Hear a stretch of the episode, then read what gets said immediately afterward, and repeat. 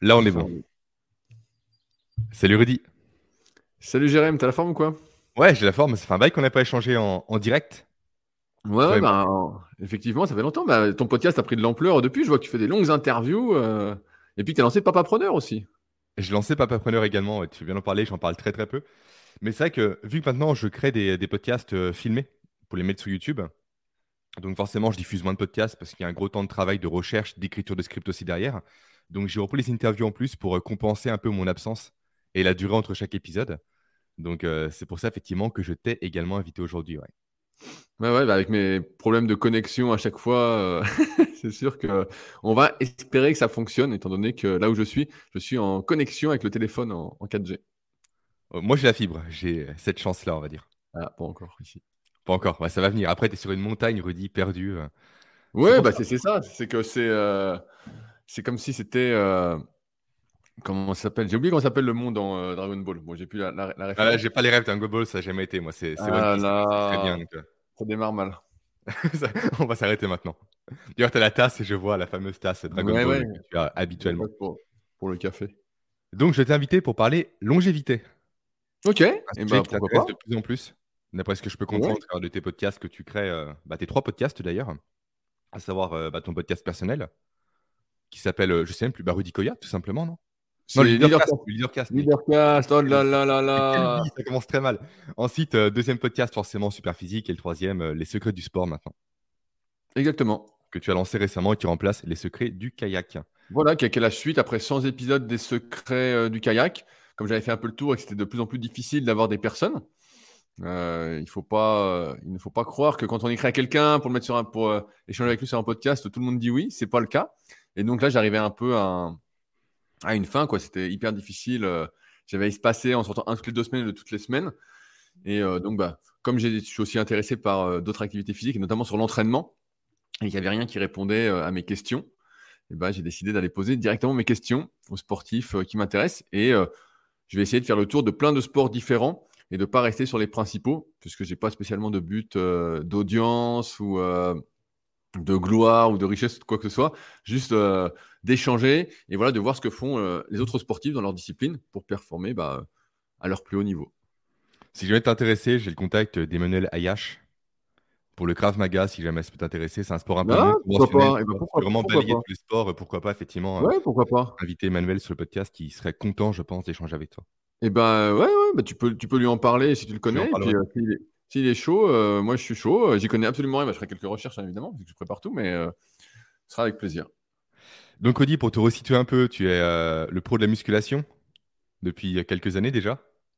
Ouais, bah, je fais de la, la muscu depuis 2001. Euh, donc, c'était le tout début du net et j'ai été le tout premier à ouvrir euh, un site de coaching à distance en musculation en 2006. Mmh. Donc, avant, il n'y avait rien. Et puis après, avec ça, comme ça a bien fonctionné, j'avais des idées comme euh, créer un site pour les pratiquants naturels de musculation, donc superphysique.org, avec lequel j'ai commencé les podcasts dès 2010 par intermittence. Il y a plein d'articles sur le site. je pense que c'est le site le plus complet, entre guillemets, sans me de fleurs, en termes de contenu musculation. Hein. On a pendant des années, des années, j'ai écrit chaque semaine. On a fait écrire des spécialistes dans leur domaine, comme euh, Aurélien Broussal, Fred Marcerou, Olivier Bollier. Euh, Pierre Enélia de Cisport. Euh, bref, il y a eu beaucoup, beaucoup de personnes qui ont écrit pour le site. Il y a un forum et donc avec ce site, ben, on a développé plein de projets. Donc depuis 2009, donc je ne vais pas m'étendre trop là-dessus parce que sinon l'introduction serait, serait super longue. Mais voilà, et donc ça fait 17 ans, ça, ça, va faire 17 ans que je suis dans le milieu de la musculation en tant qu'entrepreneur et un peu plus de 20 ans que je m'entraîne. Et maintenant, tu t'en détaches un peu, j'ai l'impression, pour faire du kayak bah depuis quelques années. Et aussi, tu as commencé la course à pied. Ouais, bah, disons que le milieu de la muscu, c'est ce que j'écrivais dans, dans le podcast qui sort ce matin, euh, Leadercast. C'est quand j'ai commencé la muscu, en fait, tu n'avais que des passionnés. C'est euh, qu'à pratiquement, tu allais sur Internet, tu n'avais que des passionnés qui écrivaient des articles. Quand tu allais, euh, je sais pas, sur les forums, il y avait que des passionnés. À chaque fois, c'était des contenus de passionnés. Et puis, bah, j'ai vu l'évolution du net qui m'a qui n'est pas frustrante, mais en fait, qui m'a fait m'en détacher progressivement, où des gens, en fait, ne faisaient pas spécialement de muscu, ou en faisaient un petit peu, et puis commençaient à écrire des articles. Et puis, euh, il y a toute la mode des rédacteurs web aussi, que j'aime pas euh, du tout. Euh, ça, c'est un truc qui, me chatouille énormément. Et donc, aujourd'hui, bah, tu retrouves du contenu qui va dans tous les sens. Quand tu vas sur les réseaux sociaux, donc pareil, ça n'existait pas. Il y a du pour et du, et du contre, hein, forcément. Mais en termes de contre, eh ben, on voit des gens qui s'affichent sans arrêt, sans arrêt, sans arrêt. Euh, en fait, tout le monde est devenu expert de tout. Et euh, c'est un peu le culte de la superficialité. Mm. Alors que c'était pas. C'était pas ma vision de la muscu en fait. ma vision de la muscu, c'était vraiment le style de vie. C'était comme il était enseigné en fait dans les bouquins de, Jean Texier, qu'on voit pas derrière la bibliothèque, mais c'était vraiment euh, ouais, un style de vie, l'hygiène de vie. Tu mangeais pour euh, progresser. Certes, tu devenais musclé, tu faisais euh, des posings, tu faisais des trucs. Mais il y avait tout un, art de vie. Maintenant, c'est plus in de faire de la muscu. Mm. Et ça s'est vachement démocratisé, ce qui fait que je m'en suis coupé parce qu'il y a plein de trucs que je vois en fait, qui me, qui me chatouillent. Je vois des gars qui font des formations pour prendre du muscle, alors qu'ils font même pratiquement pas de muscu. Je vois des gars qui font des formations sur comment pas avoir mal par-ci par-là, qui n'ont jamais eu mal à cet endroit-là, voilà, qui font encore de la théorie. En fait, tout c'est beaucoup théorisé. Euh, et donc, ça m'ennuie. Et c'est pour ça que, bah, tu vois, je fais aussi les secrets du sport. Parce que je pose des questions directement à ceux qui pratiquent et pas à ceux qui ne pratiquent pas. Euh, mhm. Mais ouais, ouais, ça m'a. Bah, c'est sûr qu'au fil des années, en fait, moi, je regarde pratiquement plus rien du milieu de la muscu, vraiment euh, absolument rien. Et bah, par contre, ouais, je lis des bouquins, y a des... ou je vais regarder quelques sources qui m'intéressent, mais qui sont plus côté sport, où je vais essayer de faire des rapprochements avec la muscu. Mais j'ai plus ce truc de Ouais, ouais, c'est plus, mon milieu en fait. C'est pas, pas ce que j'ai connu, c'est pas ce que j'aime. Euh, et donc, bah, euh, comme on dit, on est, on est le village gaulois avec super Les irréductibles. parmi euh, toute la Gaule, quoi. Mais c'est vrai que j'ai commencé aussi il y a quelques temps, ça fait 15 ans que j'en fais, et j'ai vu le, vrai, le changement également. De mon côté, au début, c'était la petite salle de sport tenue par un gérant qui était passionné, chaque personne s'investissait, etc. Maintenant, euh, j'ai ma salle personnelle à la maison, ce qui m'a changé la vie, mais quand j'allais encore dans des clubs assez gros, typiquement Fitness Park, je ne pouvais plus. C'est que du matu vu, c'est que du Instagram. Les gens sont plus sur leur téléphone qu'à faire des séries ou des séances. Même les gens, en fait, il n'y a pas de bonne humeur. Il n'y a, pas de cohésion, il n'y a pas d'entraide, il n'y a pas de solidarité. C'est un sport maintenant qui est devenu sur l'ego, qui est individuel, et chacun se mate en se comparant aux autres. Et en faisant n'importe quoi également. C'est du grand n'importe quoi. Ouais, c'est devenu autre chose. C'est devenu des salles impersonnelles mmh. où il n'y a plus le prof de muscu qui, euh, qui vient te corriger un peu, où il n'y a plus les anciens qui sont là depuis 20 ans dans la mmh. salle, qui viennent plus pour discuter, mais voilà, qui ont d'expérience, qui, qui vont t'aider. Euh, il n'y a, plus tout ça. Maintenant, c'est euh, limite des studios, pour beaucoup, hein, c'est des studios vidéo, des studios photo. Euh, je ne sais plus qui c'est qui me racontait ça la dernière fois, c'est un de mes élèves en, coaching, qui me disait Ouais, j'étais dans une salle commerciale, il me dit Tout le monde est avec son trépied et son, téléphone. C'est vrai? Oh la vache. ça, ne me parle pas. J'ai dit, euh, et c'est pour ça que bah, j'ai ma salle aussi, que je suis un peu protégé de tout ça. Mais, euh, mais ouais, c'est plus, c'est pas mon milieu. Et surtout, tu sais, quand, quand le net est arrivé, on pensait, tous ceux qui étaient passionnés pensaient que justement ça allait démocratiser tu sais, les bonnes connaissances, qu'on allait vraiment se mmh. tirer vers le haut tous ensemble, quoi. Et tu vois, presque 20 ans après, c'est les mêmes questions qui reviennent. C'est toujours la même chose. Alors, ok, c'est une de mes passions, donc je peux me répéter, je peux me répéter, mais à un moment, tu en as quand même marre. Tu as envie de parler d'autre chose. Euh, tu ne vas pas mm. dire chaque semaine quel est le meilleur exercice biceps? Et on, peut rigoler. Mais si demain, je fais une vidéo, le meilleur exercice biceps, c'est sûr que c'est une vidéo qui va cartonner à mon niveau. C'est une vidéo qui va cartonner sur ma chaîne, alors que j'en ai déjà fait, je euh, je sais pas, peut-être 10, 15 sur l'entraînement des biceps. J'ai déjà répondu. Euh, je sais pas, peut-être des milliers de fois, euh, que ce soit en podcast, en article, en vidéo, tout ça. Mais ça n'évolue pas en fait. Ça tourne en rond, ça tourne en rond, ça tourne en rond. Et à un moment, quand tu tournes en rond, comme tu n'es pas un rat ou une souris, bah, tu veux sortir de la cage. Quoi. Et puis dès lors que tu parles de cycle de progression, que tu parles de morpho-anatomie, là, il n'y a plus personne. Ah ouais, mais ça n'intéresse pas. Le vrai sujet est là. Ça n'intéresse pas. Ça n'intéresse pas. C'est trop compliqué. En hmm. fait, euh, c'est l'être humain aussi. Hein. Tu sais, euh, Aujourd'hui, faire de la muscu, si on parle de muscu, c'est in. Mmh. Donc euh, voilà, tout le monde y va. Je dis souvent, ça a été repris dans plein de podcasts, mais c'est le nouveau bistrot, voilà. Mmh. C'est le nouveau bistrot. Et donc, euh, on y va parce que tout le monde y va. Tu sais, c'est la, loi de la moyenne. Je crois que c'était. Euh, je c'est pas Seth Godin qui en parlait dans un de ses bouquins, qui disait la loi de la moyenne, c'est 66% des gens veulent faire comme les autres. Donc deux tiers des gens aiment bien faire comme les autres, voilà. Bah, c'est un peu ça ce qui se passe avec la muscu, c'est que tu n'en fais plus parce que tu aimes l'activité, tu en fais parce que pas comment on pourrait dire, parce que euh, ouais, c'est cool d'en faire, c'est cool d'en faire, et donc forcément, tu te poses pas les mêmes questions, tu n'es pas du tout dans le même délire. Et d'un côté, bah, c'est bien aussi. Il y a des avantages parce que les gens fassent du sport, prennent soin d'eux, essayent de faire les choses correctement, essayent de manger plus sainement, c'est sûr. Mais moi qui suis un peu euh, extrême dans plein de domaines, moi ce que j'adore, c'est les passionnés. quoi. C'est euh, Et bon, et comme tu le sais, je t'apprends rien. il y a peu de passionnés, quel que soit le domaine. Mais en tout cas, moi, c'est vers eux que je me dirige le plus parce que c'est eux qui m'intéressent et c'est eux euh, qui euh, me font euh, vibrer, on va dire. Mmh, complètement. Maintenant, la question pour reboucler un peu avec la thématique est-ce que la musculation est un sport santé? Est-ce que pour le corps, est-ce que c'est bon? Est-ce que c'est à long terme J'entends bien sûr. c'est une bonne question. Tu sais, quand, quand, tu as 20 ans, 25 ans, j'ai encore vu un titre d'une vidéo la dernière fois sur YouTube qui disait Faites du soulevé de terre, ce n'est pas dangereux, contrairement à tout ce que tout le monde dit. Et c'est vrai, quand tu es gamin, quand tu as 20 ans, tout ça, mmh. tu te convaincs facilement que euh, c'est pour la santé. Tu fais du soulevé de terre, ça te fait du bien au dos. Tu fais du squat, bah, ça te fait du bien, ça te renforce. Tu fais du développé couché. Tu t'entraînes 5-6 fois par semaine. Tu arrives à te convaincre que le sport, c'est la santé. Que le sport intensif, en tout cas, c'est la santé. Parce que tu n'as pas de recul sur la vie. Tu n'as rien et tu te dis, bah ouais, c'est génial. Tu sais, c'est. Euh, putain, je prends du muscle, je suis plus fort, je suis bien, j'ai pas de douleur, tout ça. Et puis, bah. Comme je disais, je coach depuis 2006, donc j'ai pu entraîner des milliers de personnes et je coach encore aujourd'hui. Donc, euh, et j'en vois je vois plus de personnes maintenant à ma salle avec euh, les coachings premium que je fais. Tu sais, c'est les personnes qui viennent à ma salle à Annecy pour se faire analyser. Euh, mmh. Je teste les articulations, comment ils bougent, comment ils sont faits, morphologie, tout ça. Et donc, je, vois de plus en plus comment ça se passe avec euh, le vieillissement. Et puis, je le vois sur moi, sur mes potes, tout ça, qui ont commencé comme, moi. Et en fait, beaucoup sont, sont en miettes. beaucoup sont en miettes. On, on, rigole, on se dit, ouais, mais il a mal, c'est pas grave et tout. Mais en fait, si, si, on se rend pas compte quand on a une douleur, comment ça peut handicaper? Tu as mal à l'épaule, ça t'handicape tout le haut du corps. Tu as mal au dos, ah là, ça handicape tout le corps. Tu as mal au genou, tu vois que c'est moins bien. Euh, mm. ce que je peux dire sur la muscu, c'est que c'est toujours pareil, c'est la muscu pratiquée modérément sur les bonnes amplitudes par rapport à soi, sur les bons exercices, ça fait du bien. Ça fait du bien pour la longévité, c'est sûr que ça fait du bien. Mais je pense que c'est ancré dans l'être humain, en tout cas c'est ancré en moi, mais je pense dans beaucoup de personnes, c'est que on a des difficultés à éprouver du plaisir dans le fait de faire une activité modérément sans forcer. Moi, je ne sais, je sais, pas le faire, ça m'ennuie. Je préfère. Euh, maintenant, ça passe avec l'âge parce que voilà, je comprends, notamment dans les sports d'endurance, je comprends la nécessité de faire des séances faciles pour, euh, pour l'endurance, pour l'aérobie. On va simplifier comme ça. Mais en muscu, tu as toujours l'ego qui prend le dessus. Tu peux être sûr que si tu fais du soulevé de terre, euh, tu vas vouloir mettre plus lourd. Tu vas vouloir mettre plus lourd, toujours. Euh, quitte à réduire l'amplitude, quitte à dégrader un peu la technique, et tu te diras, mais c'est pas grave de dégrader la technique, parce que tu as plein de gars qui vont te dire qu'ils n'ont pas d'expérience, qui en font depuis pas longtemps, ou qui sont des survivants, c'est toujours la, preuve par l'exception, que c'est pas dangereux. c'est pas mmh. dangereux. Mais de mon expérience, et voilà, j'ai côtoyé plein, plein, de personnes. Alors peut-être que mon monde, ma vision, les gens que j'ai côtoyés sont une minorité. Peut-être.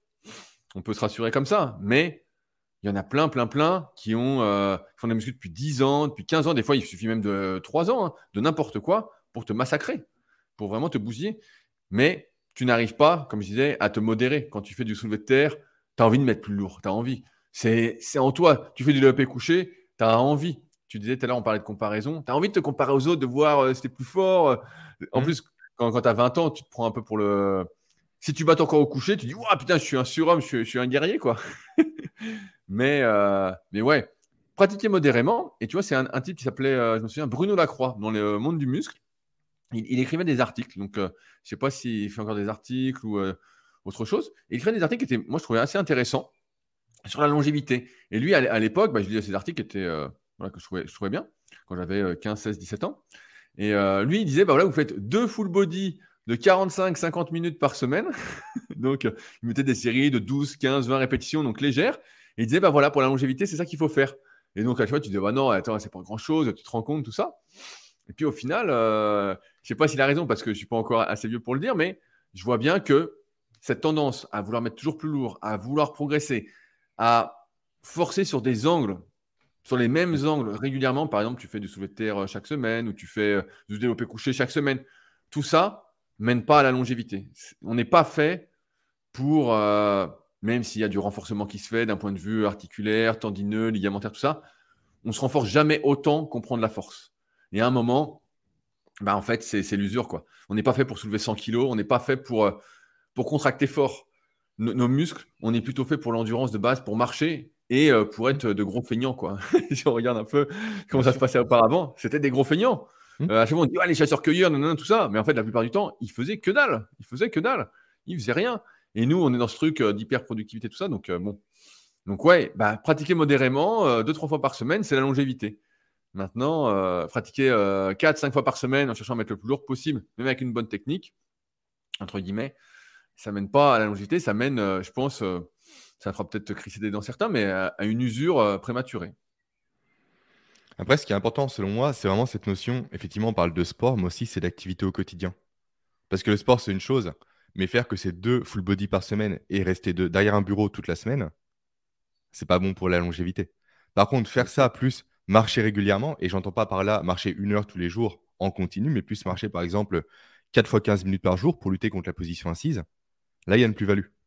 Mais en fait, il faut comprendre également que le sport ne suffit pas en tant que tel. Il faut un mode de vie. on en a parlé un peu au départ. Il faut bouger, il faut euh, faire des mobilisations articulaires, comme tu le dis très bien. Il faut être actif. Il faut même bricoler, c'est bête, mais juste faire du NIT. Du coup, Non-Exercise Activity Thermogenesis pour être actif au quotidien, ne pas rester un... comme dans Wally en fait. Le mec qui est sur son siège, qui est alimenté par des robots, par des machines. Il n'arrive plus à se lever. tu vois, j'ai écouté un, podcast et le mec disait littéralement, il parle un peu de cinéma, et euh, le mec, c'est un passionné de Pacific Rim. Il dit J'ai le Blu-ray, version parfaite, etc., avec une qualité de fou furieux qui est à côté de la télé. Sauf que quand je veux faire le film, j'ai pas le courage de le faire. Je prends Netflix, je prends le même film, en qualité moindre, pour ne pas bouger du canapé. Et on arrivait dans un monde, effectivement, où tu l'as dit précédemment, l'être humain est programmé pour l'économie d'énergie. C'est logique, parce que sans énergie, il n'y a ni combat ni fuite possible. Ça, c'est évolutif, on l'a hérité de nos ancêtres. Mais aujourd'hui, c'est exacerbé parce que tout nous permet l'économie d'énergie. Et on a l'impression, des fois, que juste en marchant trois pas par jour, ça suffit. En faisant un petit peu de sport, un petit cours de yoga, ça suffit. En faisant un petit peu de vélo, ça suffit. Non, l'être humain est fait pour être en mouvement. Mais aujourd'hui, c'est devenu l'inverse. En fait, le problème, c'est que aujourd'hui, les gens confondent la norme et la normalité. C'est pas parce que c'est la norme d'être inactif, d'être en surpoids, d'être malade, d'avoir le teint, euh, le teint euh, blanc, d'être, euh, je sais pas, surexposé aux écrans, que c'est la normalité. La normalité, c'est être actif, c'est en dehors, au contact de la nature, marcher pieds nus également si possible, pas devant les écrans et faire du sport, quoi. Ouais, mais tu, sais, en, fait, ce qui se passe, c'est que notre rythme de vie aujourd'hui, avec le travail, euh, avec euh, le transport pour les bosser, bah, nous, nous, on est à notre compte, on travaille surtout de chez nous, donc ça, va. Mm. Mais pour, beaucoup de personnes, en fait, c'est un rythme qui est assez euh, effréné et en fait, mm. qui rend presque impossible le fait de prendre vraiment soin de soi. Effectivement, dans, un monde, dans un monde idéal, et bah, moi, je sais, je me lève le matin, je fais plein de je bosse un peu. Ensuite, je fais plein de mobilisation. Donc, tu vois, je fais 20-25 minutes avant. Je vais jongler un peu, je vais faire des trucs. Là, on va être assis. Donc, bon, normalement, je ne reste pas assis aussi longtemps, sauf pour écrire un article. Mm. Mais voilà. Et ensuite, en fin de matinée, souvent, je vais m'entraîner. Donc, soit s'entraîner, ça va être. En ce moment, je fais pas mal de vélo aussi. Ça va être du vélo. Ou euh, voilà, si j'ai pas envie de faire du vélo parce que je suis fatigué des jambes, je vais aller marcher. Puis, je vais rentrer, je vais me poser, je vais lire un truc. Je vais sans arrêt bouger. Mais ça, c'est un truc. J'écoutais. Euh... La fois, ça m'a fait sourire. Euh, c'est qui qui me disait ça? C'est les gars du. Je me demande si c'est pas le CIES ou euh, avec Mathieu Boulet ou... mon pote de la RNP. Mais bref, c'est un, truc qui revient de, plus en plus. Les, les mecs, quand on leur demande. Euh, je sais plus, ouais, c'est dans un podcast comme ça que j'ai entendu ça. bah, Mathieu a lancé un podcast récemment, effectivement, sur la posturo. Donc, ouais, mais c'est peut-être là. Je ne l'ai pas, je encore écouté, donc euh, je ne sais pas trop. Euh, je ne pense pas que ce soit lui, mais je l'ai noté pour l'écouter. Bref. Et euh, les mecs, tu leur demandes bah, comment, comment vous entraînez. Quoi. Et eux, ils disent bah, la journée, c'est un entraînement. en fait, ils passent leur, jour, leur journée à s'entraîner. En fait, ce n'est que ça. Tu, tu, fais un truc, t'arrêtes pas, t'arrêtes pas, t'arrêtes pas. Alors, c'est sûr qu'avant, il y, a bien longtemps, nos ancêtres, bah, pour eux, il n'y avait pas cette nécessité de faire du sport parce qu'en fait, ils étaient toujours. Mmh. Soit ils faisaient rien, soit ils étaient en mouvement. Tu vois, euh, il faisait de l'agriculture, bref, il faisait des trucs, il était tout le temps en mouvement. Euh, et c'est un truc que j'ai noté pour, pour écrire, c'est que c'est dans un podcast de, de course à pied ou, de vélo, je ne sais plus, et le gars disait, le vélo, c'est un sport de riches occidentaux qui s'ennuient. j'ai bien aimé ça. Et euh, on peut le dériver à, tout, à, beaucoup de sports qui prennent du temps. Le sport, c'est le, sport globalement, mmh. c'est une activité de personnes aux moyens aisés, donc nous, les occidentaux, la plupart, qui s'emmerdent, qui essayent de trouver un sens, tout ça. Euh, et je reviens sur, le sujet, ça me fait sourire. Mais euh, ouais, il y a une nécessité de bouger, d'être en mouvement. Euh, mais aujourd'hui, c'est incompatible avec la vie de la plupart des gens. C'est ça qu'il faut dire. Bien sûr, là, je dis deux, fois de deux trois fois de la muscu, tranquille. si on y arrive, psychologiquement, c'est difficile. Euh, de l'aérobie, bah, entre guillemets, tous les jours, marche, comme tu dis, marcher, euh, faire des tâches, se lever, euh, s'asseoir, se relever. Euh, comme fait bah, David, que tu connais bien aussi, de, Limitless Project, qui n'arrête pas avec, tous ces trucs, il, me fait sourire. mais, mais ouais, c'est. Et ça, tu vois, si tu le dis à la plupart des gens, ils vont dire, mais c'est pas possible, tu peux pas t'entraîner toute la journée. Et tu vois, pour dériver, même là, en ce moment, je regardais les, vidéos de, Michael Gundy, que j'ai bien connu quand j'étais gamin. Et là, il analyse les vidéos d'entraînement, de, d'entraînement, de récupération de Devon Larat, qui est un mec qui fait du bras de fer, qui est un des meilleurs mondiaux. Donc, par chance, entre guillemets, je connais bien le, milieu du bras de fer. J'ai un copain qui est dedans. bref, et donc je connais bien le, milieu. J'ai regardé plein de vidéos. Bref, c'est un, truc qui m'intéressait pendant des années. Et le, mec, on lui demande bah, combien de temps tu t'entraînes par jour? Et le mec, en fait, il explique qu'il s'entraîne tout le temps. Il s'entraîne tout le temps. Alors tu dis, bah, c'est le meilleur mondial, c'est normal, il s'entraîne tout le temps. Et puis, bah, moi, j'ai mon pote qui est, un des, qui le meilleur français. je lui ai demandé. Et lui, en fait, bah, c'est pareil. En fait, il s'entraîne. Euh, dès qu'il passe devant une poulie ou un truc, il fait une série légère, il fait un truc. Et tout le temps en train de faire un truc. Et, euh, mais ça, ce n'est pas possible. Entre guillemets, quand je dis s'entraîner, je vais, mettre des pincettes. Il y a s'entraîner dur et s'entraîner facilement. Autrement dit, il y a, beaucoup d'entraînements faciles qui sont juste là pour. Euh, pour, euh, par exemple, tu fais de la démobilisation, tu essaies de lubrifier des articulations, en fait, qui est de la synovique, ça lubrifie, voilà, que tu gardes tes articulations un peu fluides. Euh, tu fais des séries très longues sur quelque chose, tu essaies d'amener du sang euh, sur des zones qui sont un peu moins vascularisées, ou pour t'aider à te régénérer, parce que tu vois bien que quand tu t'entraînes, eh ben, plus les années passent, moins tu récupères facilement, donc il faut t'aider à récupérer. Et puis finalement, tu fais moins d'entraînement dur que euh, facile. Et ça me rappelle Christophe Cario, que tu connais aussi. Mhm. Quand, j'étais gamin, c'est la première interview audio que j'ai fait. C'est le premier podcast que j'ai fait, donc c'était fin 2009 ou début 2010. Donc l'interview, euh, c'était avec un son pourri, avec le téléphone de l'époque, tout ça. Bref. Euh, et donc Christophe, déjà à l'époque, je crois dedans, il en parle. Lui, il disait, il faut faire une heure euh, d'entraînement pour une heure de récupération active. Et déjà à l'époque, bah, j'avais 22-23 ans et je me marrais. Je me disais, mais qu'est-ce qu'il me raconte Il est fou ce type-là. Et moi, je veux m'entraîner. Tu sais, es là, tu, veux forcer, tu veux y aller, quoi. J'ai mais n'importe quoi. Et puis les années ont passé et je me dis, bon, finalement, euh, est-ce que je passe pas plus de temps à faire des trucs pour euh, ne pas avoir douleur, pour bien fonctionner, tout ça, pour pouvoir m'entraîner dur que euh, d'entraînement dur par rapport aux trucs faciles? Et, en fait, il avait raison. Et on voit que même à très, très, très, très haut niveau, bah, les mecs, en fait, ils font au moins deux tiers, voire trois quarts de leur entraînement pour ne pas avoir mal. En fait, s'entraîner, il y a un entraînement à la longévité, en quelque sorte. Voilà. On peut dire qu'aujourd'hui, il y a un entraînement à la longévité qui n'implique pas forcément des entraînements pour progresser. Quoi. Mais tu ne penses pas, du coup, qu'on peut ajouter plus de mouvement au quotidien par des choses simples, typiquement se garer plus loin du boulot? Euh, prendre le, métro une station plus tard ou s'arrêter une station avant, mettre une barre de traction chez soi sur une porte et des compasses, on en fait 3-4. Tu, tu, parles de quoi, ça, la barre de traction, non? De quoi? Oui, je, oui, j'ai installé récemment, tu le sais très bien. Attends, c'est sur tes conseils. Mais voilà, juste en fait des choses qui sont euh, un, peu, euh, un peu saillantes pour le cerveau humain. Voilà, dès que je passe cette porte, je fais une traction ou deux. Comme tu l'as dit, c'est pas un entraînement qui est intensif, mais ça mobilise un peu. Juste le fait, par exemple, de passer ces coups de fil uniquement en étant debout et non pas en étant assis. Tu vois, des choses un peu bêtes au quotidien, mais qui au final, au cumulé, ne payent pas de mine de façon individuelle, mais quand on les cumule, effectivement, ça met en mouvement au jour le jour. Et comme je le dis souvent, et toi aussi, un vaut mieux que zéro. Il faut mieux faire trois tractions par jour que zéro traction. Bien sûr. Non, mais tu as, raison. Euh, ça, c'est sûr que tu as, raison. Après, encore une fois, toi, moi, je, veux blâmer personne et je veux pas, je veux pas faire la morale euh, malgré moi, mais tu vois, je me mets à la place des gens. Moi, je vois euh, ma mère quand elle travaillait, il y a une heure de transport le matin dans, le, dans le train. Elle arrive au boulot, elle doit rester 9 heures sur place avec sa pause d'une heure le midi. Elle rentre, il est 18h30, 19h, elle est rincée, quoi. Tu, lui dis, euh, ouais, tu as pu te lever. Ouais, je me suis levé, nanana. Tu lui dis, bah, tu te mets, euh, au lieu d'aller à cette gare-là, tu vas à cette gare-là. Donc, tu as une, station de plus. Ça veut dire, mais attends, euh, je me lève déjà à 5h30 tous les matins, je peux pas. Elle rentre le soir, tu dis, ouais, il bah, faudrait que tu marches encore. Elle dit, mais j'en peux plus. Elle dit, je suis morte.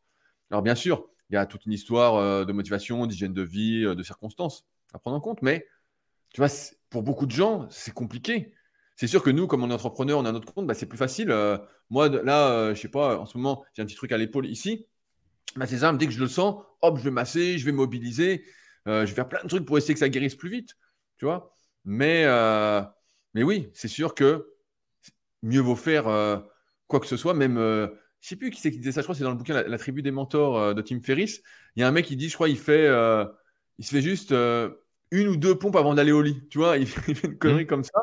Il fait une ou deux pompes pour dire Ah, tu vois, je suis capable, j'ai fait un truc. Je crois qu'il le fait au coucher ou peut-être au lever, mais je crois que c'est au coucher. Mais oui, en fait, le, pire, c'est de ne rien faire. Le, pour pour euh, vieillir plus vite, le pire, c'est de ne rien faire. Mais il faut aussi faire attention à trop en faire.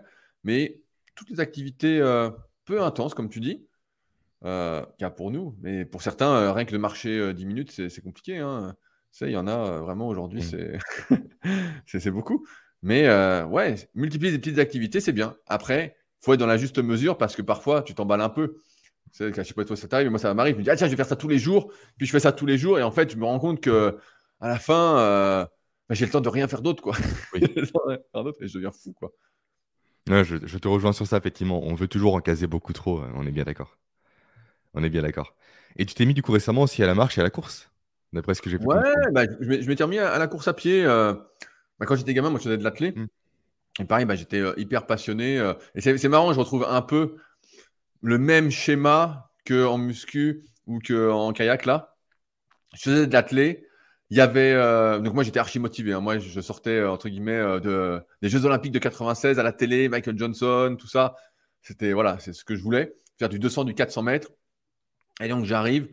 Euh, en athlée. Il y a tout un groupe, mais je suis pas dans le groupe, quoi. Parce que je suis dans le groupe, mais euh, moi, je suis archi passionné, quoi. Je regarde les cassettes, dès qu'il y a un truc, j'enregistre. Je regarde les courses. J'ai encore les cassettes chez mes parents, euh, des championnats du monde en salle à Maebashi, tu vois, des trucs à Séville en 99, 2001 à Edmonton. Bref, j'ai tous les trucs, quoi. Et, et, je regarde. Et donc, tu vois, les autres gamins, en fait, ils sont là pour s'amuser. Moi, je suis dans ce truc-là. Et au final, quand il fait mauvais, tu vois, quand il fait mauvais, qu'il pleut, qu'il neige, je suis le seul gamin à y être. Quoi. Il y a l'entraîneur il y a moi, et je suis le seul à m'entraîner. Quoi. Et euh, comme dans beaucoup de sports, bah, euh, malheureusement, euh, je vais avoir une prédestination à me blesser facilement. je me fais plein de blessures. Quoi. Et je n'ai pas l'impression de m'entraîner beaucoup, mais deux, trois fois par semaine. Voilà, trois fois par semaine, les grosses semaines quand tu as 8, 9, 10, 11 ans. Et voilà, blessure sur blessure. Mais au final, je me rends compte que voilà, au final, je me retrouve tout seul, il n'y a pas de groupe, tu vois. mais c'est un truc que j'adorais, tu vois, l'athlé, même à cet âge-là. Euh, mon entraîneur, bah, je lui posais plein de questions, comme maintenant je fais, c'est moi qui pose des questions, mais je posais plein de questions, plein de questions sur l'entraînement. Donc l'endurance fondamentale, je connaissais déjà ça à 10 ans. Euh, mon grand-père et mon père, ils faisaient un peu de course à pied aussi, ils couraient, donc j'allais souvent courir l'été avec mon grand-père tous les jours, on allait courir, faire des footings. Euh, c'était vraiment une passion, tu vois. J'achetais les bouquins qui sortaient de l'INSEP. J'étais abonné à tous les magazines, comme en muscu. Donc c'était les VO2 magazines. Il y avait VO2 Athlé et VO2 Max. Peut-être que certains s'en souviendront. VO2 athlé, c'était vraiment l'athlé. VO2 max, c'était plus pour euh, l'endurance. Donc évidemment, jogging, euh, qui doit toujours exister, jogging. Bref. Et donc, euh, j'adore, tout ça pour dire que j'adorais courir. Et puis, j'ai découvert la muscu. Et puis, en fait, en, athlé, à un moment, j'ai fait une blessure et je pouvais plus courir, je pouvais plus faire de sprint. J'avais une sorte d'anthésopathie aux, aux ischio-jambiers, donc une, entre guillemets, tendinite d'insertion, ce qui fait que dès que j'accélérais, ça me balançait un coup de jus, quoi. Donc, bon, bah, j'ai fait tout ce que je pensais possible de faire à l'époque. Des semelles, des radios, des infiltrations, bref, rien qui changeait. Et donc, je me suis mis à la muscu, et les muscu, pris de passion, tout ça, c'était génial. Euh, voilà, et pendant 15 ans, ça m'a vraiment animé. Euh, comme tu le sais, bah, j'ai organisé des compétitions, euh, les Super Physique Games. quand j'étais arrivé un peu au bout physiquement pour me donner d'autres objectifs, donc ça a motivé plein de personnes, on s'est bien amusé. D'ailleurs, tu prends encore les tableaux en référence, Jérém, pour ton soulevé de terre. je vois. Je n'en fais pas, je fais du rowing, monsieur. du, du soulevé de terre, jambes tendues Ah, jambes tendues, oui, pardon. J'ai le soulevé de terre classique en tête, oui, oui. Oui, bah attends, j'approche des, euh, des séries à 120. Hein. Moi, je veux les taper, hein. je vais y aller. je, pense que ça va, ça va le faire. Je pense que tu as le potentiel pour ça. Tu as, un gros cul, donc ça va le faire. Mais, euh... et, et, donc, je reviens à mon truc. Donc, je découvre la muscu. Voilà, super, mais je peux plus courir, comme ça. Et puis, à un moment, euh, tu sais, par intermittent, je me remettais un peu à courir de temps en temps. Je faisais une séance, mais je me putain, j'ai mal partout, tout ça. Mais tu vois, quand je courais, quand j'étais gamin, je sentais que c'était bien pour moi. Tu vois, je sentais que c'était une bonne expression de moi. Dans, la vie, je suis assez convaincu que euh, le, bonheur, on va dire, c'est quand euh, tout ce que tu fais est une extension de toi. Tu sais, tu, te forces pas, mmh. tu fais. Et donc, euh, bah, avec le kayak, en fait, quand j'ai attaqué le kayak en 2020, au début, bah, je faisais encore beaucoup, beaucoup de muscu. J'arrivais pas à choisir. Et puis à un moment, bah voilà, muscu, j'en ai un peu marre. Donc j'ai choisi le kayak. Et au kayak, beaucoup font de la course à pied. Ils disent, bah voilà, effectivement, tout le monde peut s'en rendre compte. Quand tu te mets à courir, tu vois bien que l'impact cardiovasculaire, euh, dans le sens où euh, tu vas progresser cardiaquement, tu vas avoir moins de pulsations au repos, tu vas avoir moins de pulsations à l'effort, euh, tu vas être en meilleure condition physique de manière globale. Et ben, c'est vrai que la course à pied, c'est hyper rentable. Tu cours une demi-heure, 40 minutes, ça fait vraiment des gros, gros effets. Alors qu'auparavant, je faisais un peu de vélo, mais vite fait. et donc, là, je me dis, bah, tiens, je vais me mettre la course à pied. Et puis au début, bah, forcément, tu as mal partout. Donc, j'ai eu plein de, petits soucis, comme d'habitude. Hein. fracture de fatigue du talon, ensuite tendinite d'Achille. et puis là, bah, ma dernière blessure, là où je suis pratiquement guéri, je vais peut-être pouvoir reprendre cette semaine, je m'étais déchiré le long fibulaire lors d'un 10 km. Euh, mais j'ai pu courir pendant 2-3 euh, mois non-stop à 2-3 euh, séances par semaine, en reprenant très progressivement. Et, c'est vrai qu'au fur et à mesure, je voyais que c'était une bonne extension de moi-même. Tu vois, je voyais que c'était bien, je voyais que je prenais du plaisir dans le truc, je voyais que j'étais, je retrouvais, je pense que j'ai quelques facilités pour courir bien parce que je vois assez vite. Là, en quelques mois, tu vois, j'allais faire, je fais 95 kg à peu près, j'allais faire 43-44 euh, minutes au 10 km. Ah bah, j'étais sur ce rythme-là avant de me blesser. et voilà.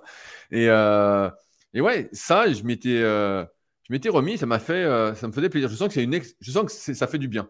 Je sens que ça fait du bien, mais pareil, si on parle de longévité, est-ce que courir à 95 kg plusieurs fois par semaine avec des chocs, même si tu as des godasses qui amortissent tout ça, tu sais, c'est pareil, il y a tout un débat sur, sur les godasses, je sais pas si tu, tu suis tout ça.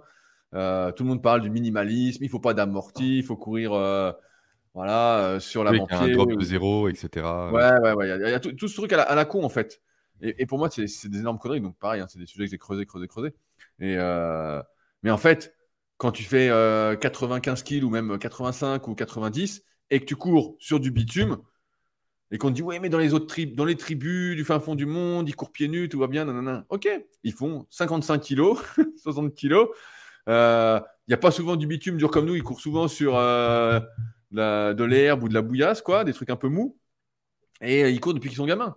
moi, je ne sais, pas, je sais pas comment c'est chez toi, mais moi, quand je vais courir, ouais, il y, a des chemins. Mais c'est des chemins, c'est du costaud, quoi. Hein. Je ne peux pas mmh. courir pieds nus, je ne peux pas courir en minimaliste sans amorti. Avec les cailloux, je me démonte les pieds. Et finalement, quand tu fais 95 kills, bah, il te faut de l'amorti. Et donc, je pense que c'est une des causes qui a fait que je me suis aussi blessé. c'est que je suis reparti un peu dans un trip euh, minimaliste. Euh, voilà. Euh, et donc, voilà, c'était une énorme connerie. Mais, mais ouais, je me suis remis à courir et donc j'ai éprouvé pas mal de plaisir. Et puis là, bah, j'ai hâte de reprendre, même si je vais devoir reprendre avec trois fois une minute, cinq fois une minute, des trucs vraiment de rigolo. mais bon, ce sera comme ça. mais c'est important, comme tu le dis, puis aussi on le fait actuellement ensemble pour moi parce que je me suis blessé à plusieurs reprises ces derniers mois, notamment au niveau du dos. Et c'est qu'il faut reprendre bas, c'est compliqué. Hein. Je sais que jeune, je n'aurais pas fait. Jeune, j'aurais repris cash. Je ne pense même pas euh, que j'aurais pris un temps de repos d'ailleurs. J'aurais poursuivi malgré les douleurs. Mais c'est que repartir bas, c'est essentiel pour réhabituer le corps. Et je sens qu'aujourd'hui, j'ai passé 30 ans, euh, je ne peux pas repartir comme ça facilement à la charge que j'avais avant une blessure. Ça me paraît bah quasiment impossible. Et en plus, juste psychologiquement parlant, je ne le ferai pas parce que je sais les conséquences qu'il peut y avoir derrière. Et en parallèle, j'ai un pote à moi qui a 3 ans de moins que moi, mais qui s'entraîne euh, régulièrement aussi qui lui n'a pas encore pris, euh, eu cette prise de conscience-là. Il se blesse, il continue. Il revient, il reprend une charge pareille, voire plus lourde, avec cette logique de ça va passer. Sauf qu'il se plaint constamment de maux de dos, de douleurs d'articulation, de blessures, etc. Et ça n'en finit jamais. Et j'ai beau l'expliquer comme quoi il faut un temps de repos, il faut travailler, mobiliser, faire du chaud-froid pour euh, vasculariser, j'en passe. Ça ne rentre pas, ça ne percute pas. Et je pense qu'il n'a pas, encore assez mal. Il n'a pas encore assez oui, c'est ça ce que j'allais dire. Tant qu'il n'y a pas une grosse blessure, une grosse prise de conscience, malheureusement, pour certaines personnes, il n'y a pas d'évolution possible. Et c'est dommage d'en arriver là, quoi. Quand tu expliques précisément, mais je le dis souvent Aurélie, hein, ma compagne, on ne peut pas sauver les gens qui ne veulent pas être sauvés. C'est terrible parce qu'on veut le faire. Mais tant qu'il n'y a pas de prise de conscience derrière, des implications, des conséquences qu'il peut y avoir à court, moyen, long terme, les gens réellement n'arrivent pas à se dire Ok, je me freine que pendant trois semaines, après je remonte. Non, c'est je poursuis durant trois semaines, après je me flingue durant six mois. Bien sûr, mais, c'est pour ça que l'humanité, pour beaucoup, tourne en rond. Hein. Tu as beau dire, euh, voilà, faites attention à ci, faites attention à ça. C'est comme si on avait besoin de faire nos propres erreurs, les faire par nous-mêmes pour comprendre les choses. Hein. Mais euh, ouais, ouais, tu es, toujours obligé de vivre le truc. Et c'est ça qui est compliqué, c'est que je pense, ouais, c'est une, question d'ego. C'est une question de se prouver des choses, de se dire, voilà, lui, il fait mal parce qu'il ne fait pas bien les choses. Moi, je ne suis pas comme lui, je suis plus solide, je suis plus euh, mais en fait, euh, finalement, tu te rends bien compte, euh, malgré toi, que quand tu te niques, euh, bah voilà, tu dois reprendre. Après, c'est frustrant, c'est frustrant de reprendre quand tu es pressé. Tu vois, si tu vois l'activité euh, sur le court terme, tu dis Ah, c'est chiant, je voulais faire telle compète, je voulais faire ci. Comme moi, bah, je me suis fait mal une semaine avant ma compète. Euh, je me suis dit Bon, allez, je fais rien cette semaine, ça va peut-être aller. Puis bon, bah voilà, ça n'a pas été, j'aurais pas dû faire. J'aurais rien là. Mais c'est frustrant parce que tu es pressé. Tu vois, tu as une date, tu as une échéance, tu as un truc, tu te mets de la pression. Mais si tu vois l'activité sur le long terme, tu n'as pas tout ça. Tu, sais, tu te dis, bah, moi, j'ai juste envie de pratiquer sur euh, j'aime l'activité, ça me fait plaisir de faire l'activité. Euh, rien que l'activité en elle-même me génère de la motivation, ce qu'on appelle la, motivation autotélique. Et donc, euh, et donc, voilà, là, tu reprends tranquille et tu dis, bah voilà, moi, ce que je veux, c'est courir. Ok, moi, je veux courir là, mais je veux courir dans six mois, je veux courir dans un an, je veux courir dans deux ans, dans trois ans. Je veux pouvoir courir sans me niquer. Donc, à partir de là, je ne suis pas pressé, tu vois. Là, ça fait, ça, fait un peu plus de six semaines. On est quoi? On est mercredi. Donc, ça fait euh, six semaines et trois jours que je me suis fait ma déchirure. Normalement, on dit quatre à six semaines. Tu vois, j'aurais été pressé. Au bout de quatre semaines, j'aurais essayé. Bon, je sens qu'il y a encore un petit truc. Mais euh, bon, je fais plein d'exos encore une fois pour que ça passe. Mais euh, plein d'entraînement pour la longévité, pour aider à guérir. Et, et ouais, et donc je vais attendre un peu. Et puis après, je vais reprendre tranquillement, tranquillement. Mais c'est parce que on a ce recul de voir les choses sur le long terme quand tu es pressé et que tu as l'impression que c'est toute ta vie, tu vois, mais j'ai déjà eu des trucs comme ça. Tu te blesses, tu fais une petite blessure, tu dis Ah non, j'ai toute ma vie, qu'est-ce que je vais faire si je peux pas faire ça? Au début, tu es là, tu dis Je sais pas. Puis après, quand tu vieillis, tu te rends compte que tu as plein de. Puis toi, en plus, tu as des gamins, donc euh, tu te rends bien compte que tu as toujours des choses à faire. Mais euh, quand, quand, tu te rends compte que la vie, il y a plein d'activités différentes. Tu vois, là, je m'étais fait un peu mal à l'épaule, donc je me dis Bon, bah tiens, qu'est-ce que je vais faire? Et ben, je me suis mis plus de coaching premium, plus d'un coup. Je me suis remis à écrire des articles. J'ai réorganisé en fait. Euh, ma, vie différemment et euh, ça me va très bien aussi. Je suis très content, euh, voilà. Mais quand tu es jeune et que tu as l'impression que c'est toute ta vie, alors que c'est pas du tout toute ta vie, tu as une euh, vision déformée du monde, et ben ouais, tu as, envie de reprendre vite, tu as envie de persévérer dessus, tu dis ça va passer, ça va passer. Alors des fois ça passe quand tu es jeune, puis quand tu es plus vieux, en plus tu te rends compte que ça passe pas comme ça, quoi. ça met du mmh. temps à guérir. Complètement. Et je passe un peu du coq à l'âne façon de parler, mais tu accordes quelle place à la posture haute aujourd'hui dans tes pratiques au quotidien? Ah, Parce que je sais que tu es intéressé, je sais que tu fais appel au labo RNP, je crois, pour, euh, pour t'accompagner, sauf erreur de ma part. Qu'est-ce que ça t'a apporté? Comment tu mets ça en place? Est-ce que tu vois une plus-value? Est-ce que tu recommandes ça à tout le monde? Ou pas du tout? C'était euh, donc j'ai fait, fait, un an avec euh, Seb. Seb à qui on passe le bonjour. Seb Zimmer. de labo RNP. En fait, j'étais intéressé parce qu'en kayak, j'avais je toujours. quand tu commences tard une activité où il y a beaucoup, beaucoup de techniques à avoir, bah, forcément, tu as des lacunes. Et euh, là, en kayak, bah, moi, c'était une question de stabilité, de finesse dans les pieds, tout ça. Et euh, ceux qui me connaissent savent que j'ai jamais été très finot. Hein. La finesse, c'est pas du tout moi. Non, mais personne dirait euh, Rudy, il est fin, quoi. C'est pas du tout ça. moi, je suis plutôt un bourricot, quoi. Et, donc, j'ai été voir ça, mais je dis, bah tiens, ça m'intéresse, cette histoire de réflexe archaïque, d'intégration, tout ça. J'avais creusé un petit peu le sujet, déjà, mais survolé. Et donc, j'avais été voir Seb il y a peut-être deux ans. Et voilà, on avait fait des tests, et puis on avait vu, ouais, putain, il y, a plein, plein de soucis. il y a plein de soucis plein de trucs que tu, sur lesquels tu pourrais t'améliorer. Et donc pendant un an, euh, je voyais Seb toutes les deux semaines. Donc j'allais en Suisse à une heure et demie de chez moi. On faisait des bilans. J'avais des exercices à faire tous les jours qui évoluaient. Euh, et donc voilà, on a fait un an, parce qu'en général, ça dure un an le suivi. C'est vrai qu'il y a eu des gros progrès en termes de stabilité, en termes euh, par exemple, de convergence des yeux. Il y a eu mhm. beaucoup, beaucoup de choses qui ont fait que je me sentais plus à l'aise. Donc en termes de sensations, et même dans le kayak, voilà, je me sentais mieux. Ah, ensuite, ce que j'ai voulu faire, c'est euh, la formation de Seb, donc Labo RNP. Euh, et là, euh, je ne sais pas si toi tu as fait ou pas, mais rien que si tu ah, fais l'introduction. Voilà, tu as, l'introduction déjà. Si tu fais l'introduction qui est gratuite, maintenant elle est gratuite.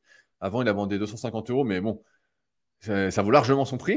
tu fais l'introduction et tu te dis, oh putain, tu dis, c'est hyper compliqué. Franchement, c'est. ah, tu dis là, en fait, bah, toi, bah, tu t'es intéressé à l'anatomie du cerveau, tout ça, donc toi, je pense que ça va te, énormément te parler. Moi, ce n'est pas, pas un truc qui, m'anime pour l'instant. Et tu fais déjà l'introduction qui est déjà, je sais pas, ça dure moins 5, 6, 7, 8 heures. Quoi. Tu es là, tu dis solide, vraiment solide. Et donc après, j'ai attaqué la formation. Et, euh, et en fait, pour l'instant, je l'ai mis un peu en, stand-by. Comme ça ne me parle pas des masses et que je pars vraiment de très loin, c'est très compliqué. Pour moi, c'est. Euh, et donc, ça veut dire qu'au quotidien, bah, je ne l'utilise pas. Après, je fais des petits tests. Parce qu'avec Seb, on a pu discuter, j'ai pu poser plein de questions, tout ça, c'était hyper intéressant.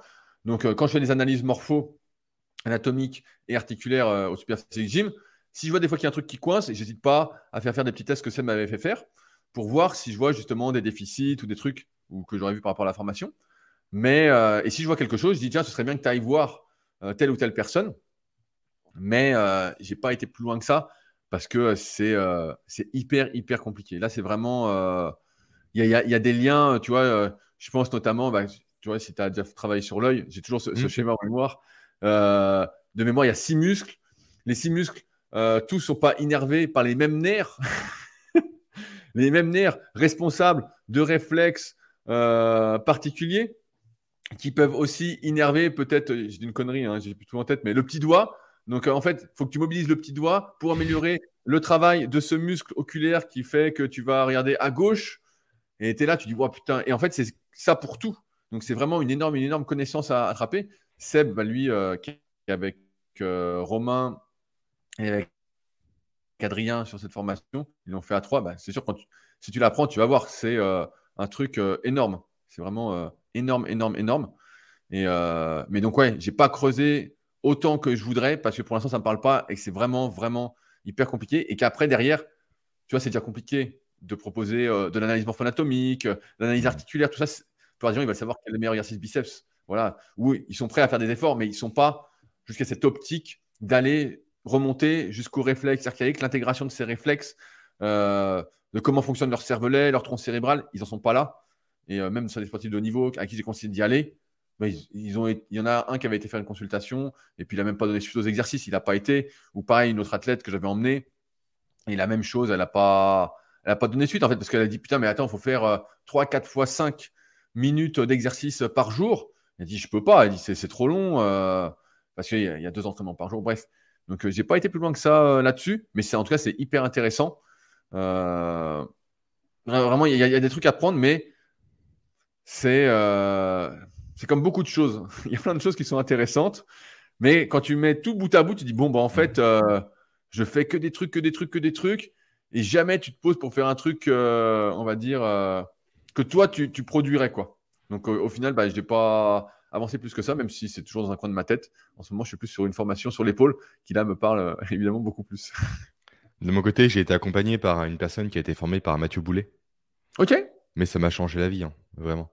C'est bête, mais euh, il a décelé des problèmes au niveau de la convergence des yeux, tout comme toi, d'après ce que j'ai pu comprendre, notamment l'œil gauche, et également des problèmes vestibulaires. Et ok, donc tu alors. Et en fait, je me cognais constamment tout le temps, avant. Chaque coin de meuble, c'était pour moi. Chaque poignée de porte, c'était pour moi. J'ai plein de cicatrices, c'est que des endroits où je me suis cogné sur les bras, toi. Et maintenant, je me cogne plus du tout. C'est bête, mais juste, tu te dis ça, effectivement, j'ai que 30 ans, c'est pas bien grave, mais quand tu as 60, 70, 80 ans, il peut y avoir des conséquences quand même beaucoup plus dramatiques derrière. Tu peux te cogner, c'est pour entraîner une chute, une blessure, voire une incapacité. Donc c'est vrai que pour moi, c'est un élément que je ne peux que recommander, ne serait-ce que de se faire accompagner durant, juste de façon presque, pas superficielle, mais juste pour la base. Rééquilibrer ce qui ne va pas. Effectivement, s'intéresser à tous les, nerfs qui innervent l'œil, je peux comprendre que ce n'est pas vraiment comment dire, pertinent pour tout le monde. Mais comprendre que sur cinq petits mouvements par jour, en quelques petites minutes, tu peux réellement déjà mieux marcher, avoir du coup également perdre moins d'énergie. C'est bête, mais aujourd'hui, on ne se rend pas compte de l'énergie qu'on perd au quotidien par une mauvaise posture. Du coup, toute l'énergie que l'on perd, forcément, elle n'est pas allouée à la cognition, à la motivation, à la récupération, à la digestion et j'en passe. Et aujourd'hui, à nouveau, je reviens sur le concept de norme versus normalité, mais les gens sont tous fatigués. Aujourd'hui, on pense que la norme, c'est la fatigue. Alors que non, la normalité, c'est être en forme. Sauf qu'il y a plusieurs choses qui se cumulent. Le fait de moins, de moins bien manger, de moins bien mâcher aussi, de moins bien marcher, d'être constamment devant les écrans fait que, effectivement, in fine, on est plus fatigué. Et on ne se rend pas compte. C'est un peu l'histoire de la grenouille dans, la casserole d'eau chaude. Ça monte tellement progressivement qu'on pense que la fatigue qu'on a actuellement, c'est une fatigue qu'on a toujours eue. Alors que non, quand on était gamin, on courait partout. Effectivement, l'âge joue aussi. Mais je pense qu'on est tous sous-performants en termes de niveau d'énergie aujourd'hui. Bien sûr, mais tu, as, tu as raison. Euh, tu vois, moi, il y a un truc que j'ai bien retenu, et tu dois peut-être déjà le savoir, c'est que on est fait pour survivre. Et on a de la chance parce que le corps humain, entre guillemets, est hyper résilient. on est hyper résilient. On fait plein, plein, plein de conneries. Euh, tous, hein, euh, certains plus que d'autres, mais on fait tous des conneries. Et en fait, on les sent pas. On les sent pas, elles sont masquées. tout va bien. Mais sauf que quand tu es toujours, toute ton énergie et centré sur ta survie, parce que tu fais plein de conneries, c'est toute cette énergie-là qui ne va pas, justement, comme tu disais, vers la performance. Qui sont, euh, et on parle de performance, c'est de manière générale, hein, ça peut être euh, ta façon de réfléchir, euh, ton énergie, comment tu, tu, es ouais, énergique dans la journée, tout ça. Mais Ça, tu ne sais pas, tu sais, c'est comme les, personnes qui mangent très très mal, qui mangent du fast-food, qui mangent que des saloperies. Elles disent, bah, moi, tu vois bien, je me sens bien, je me sens en forme. Parce que, parce que tu ne sais pas ce que c'est être en forme. Tu, ne te rends pas compte. Quand tu, quand tu vas manger sainement, tu vas dire, oh là là, ah ouais, ah ouais, c'est pas du tout pareil. Euh, et comme là, tu vois, pour les, pour les bah, c'est pareil. Là, tes yeux, tu savais pas, tu te cognais partout. Et puis là, tu as fait des exercices. Tu dis, ouais, c'est ça y est, quoi, je me cogne plus, tout ça. Donc, c'est de l'énergie sauvegardée que tu vas pouvoir utiliser pour autre chose. Et comme on a un stock d'énergie limité, ça faut bien avoir en tête. Hein. On n'a pas un stock d'énergie euh, illimité malheureusement, même si on peut l'accroître un peu, mais en vieillissant, on a plutôt tendance à en perdre. Et bien en fait, tout ce qui est consacré à la survie n'est pas consacré à la performance, à la productivité, euh, au fait euh, de devenir meilleur dans les domaines qui t'intéressent. Donc, moi, je prends souvent cet exemple-là. Hein. Si je fais un repas avec des potes et que je me couche à minuit, une heure du mat, ah, c'est sûr que le lendemain, c'est compliqué. Quand je vais m'entraîner, je sens que j'ai moins de jus, tout ça. Alors certains, certains peuvent dire, mais c'est pas possible. Bah si, si, euh, moi je le sens bien. Mais parce que je m'entraîne tous les jours, donc euh, je le sens tout de suite quand il y, a une merde qui se passe. Tu sens que pour écrire, c'est moins bien. Tu, tu vois que tu es un peu bouffi. Tu dis, putain, mais euh, alors certes, c'est pas. Pour la plupart des gens, c'est rien. Parce qu'eux, ils sont bouffis tout le temps. ils, sont, ils sont amorphes, bouffis tout le temps, et puis ils font rien. Voilà, je caricature hein, exprès. Mais, et donc, ils ne le savent pas. Mais toi, quand tu es tout le temps en forme, tu le sens quand tu es moins en forme.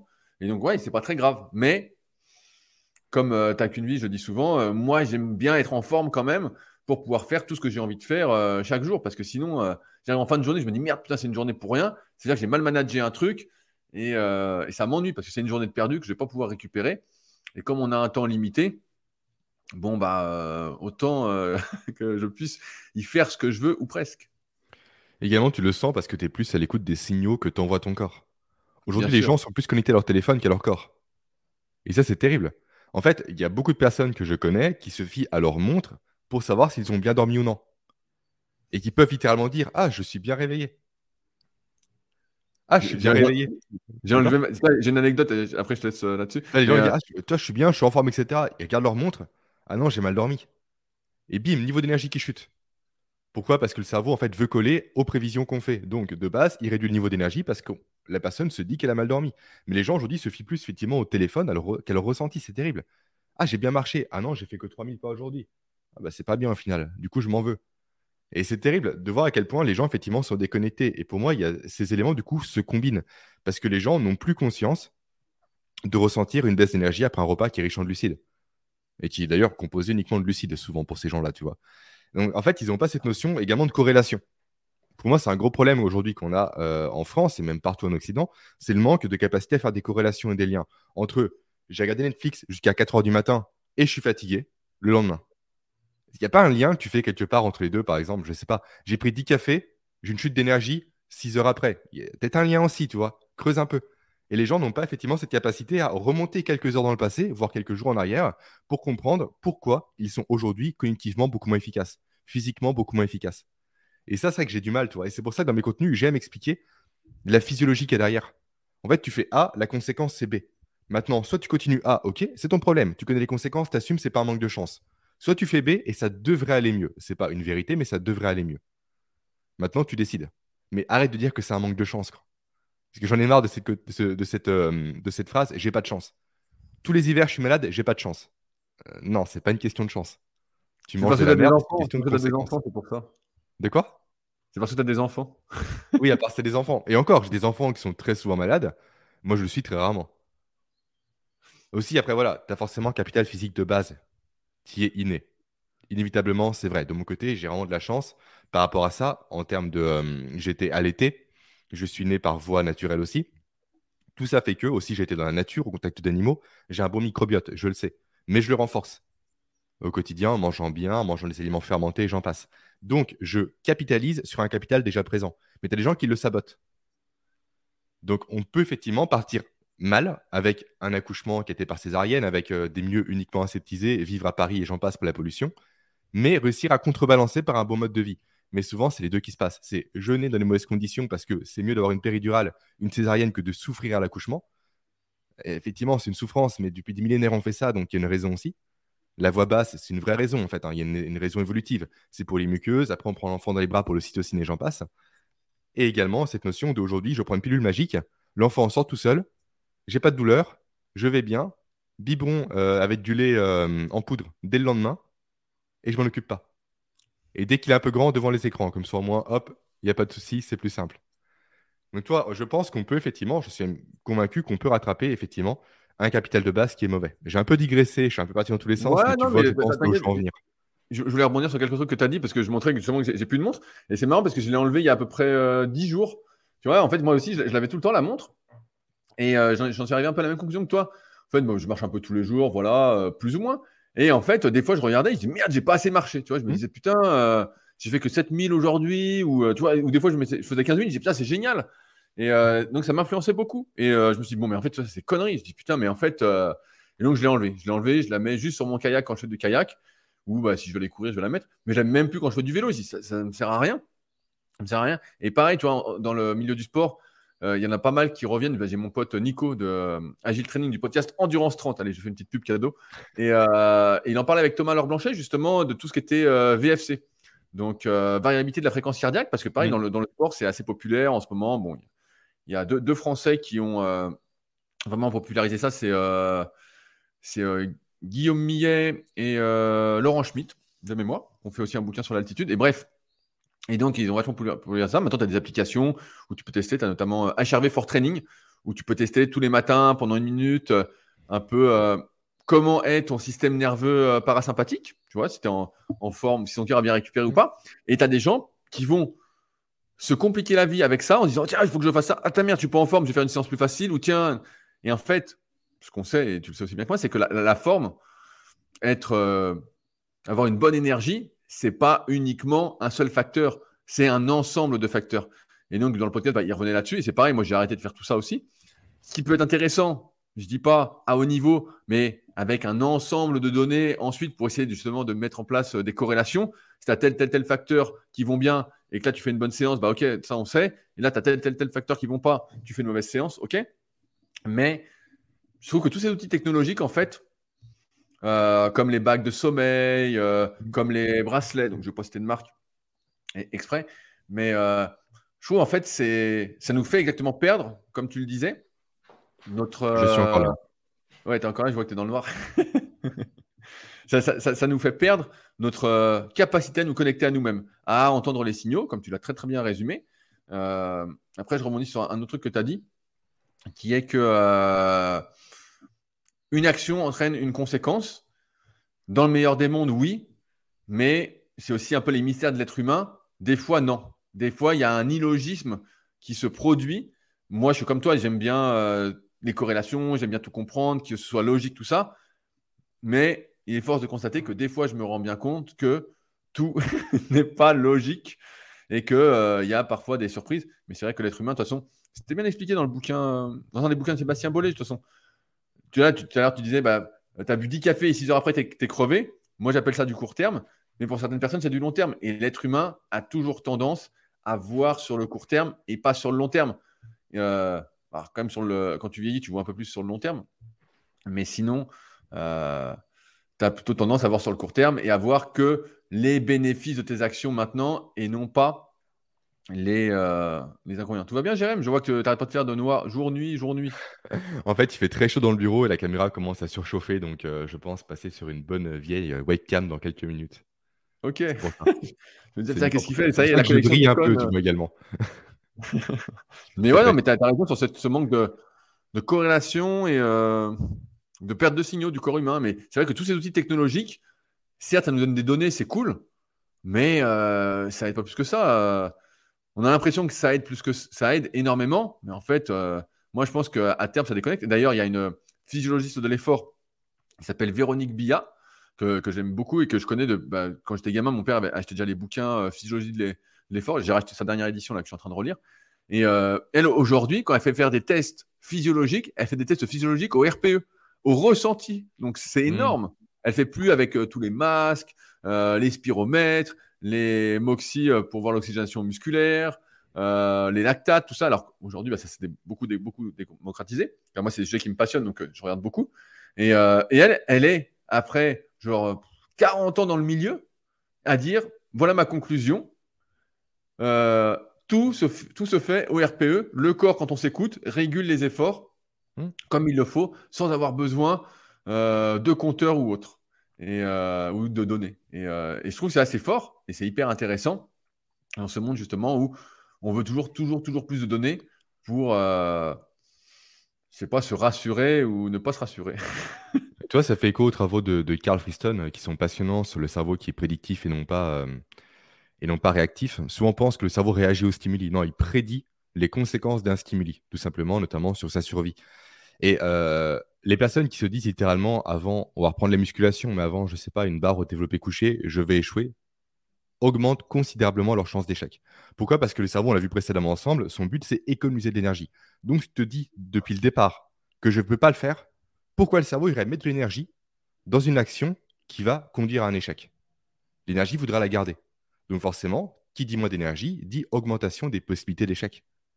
À l'inverse, quand on s'écoute, quand on se motive, et je change de caméra parce que ça commence à m'énerver, hop, tac, c'est beaucoup moins beau, mais c'est pas grave. C'est horrible même d'ailleurs. Mais non, t'es beau ah, quand ça va, c'est pas si mal que ça. Euh, donc je disais, euh, à l'inverse, si effectivement on est vraiment euh, conscient de ses capacités et tout, on va allouer l'énergie nécessaire pour accomplir la chose que l'on veut accomplir. C'est pas miraculeux, effectivement, mais même sur des enfants, ça a été montré, c'est l'effet golem et l'effet pygmalion. L'effet golem dit quoi?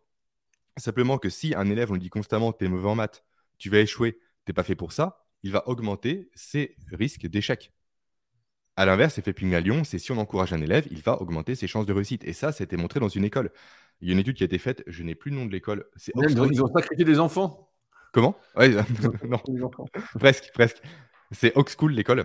Et en fait, euh, Oxchool, il y a des, euh, deux chercheurs qui sont fait passer pour des scientifiques de Harvard, je crois, ou je ne sais plus trop où, peu importe, qui ont dit à, à toute l'école, en fait, il y a 10 surdoués dans l'école se passer des faux tests de QI, des faux tests de QI, pardon, etc. Et ils ont fait exprès de faire fuiter les résultats alors que les résultats de rester secrets. Sauf que c'est que des faux résultats. Et les profs ont vu qu'il y avait 10 élèves soi-disant surdoués. Ils sont repassés un an après et les 10 élèves soi-disant surdoués ont vu leur QI augmenter et leurs résultats augmenter. Pourquoi? Parce que simplement, les professeurs accordaient plus d'attention à ces élèves en question. Et donc, ça veut dire que directement, l'observateur, que l'intervenant a un impact sur la personne qui est observée. Effectivement, le RPE prend son sens là-dedans. Très clairement.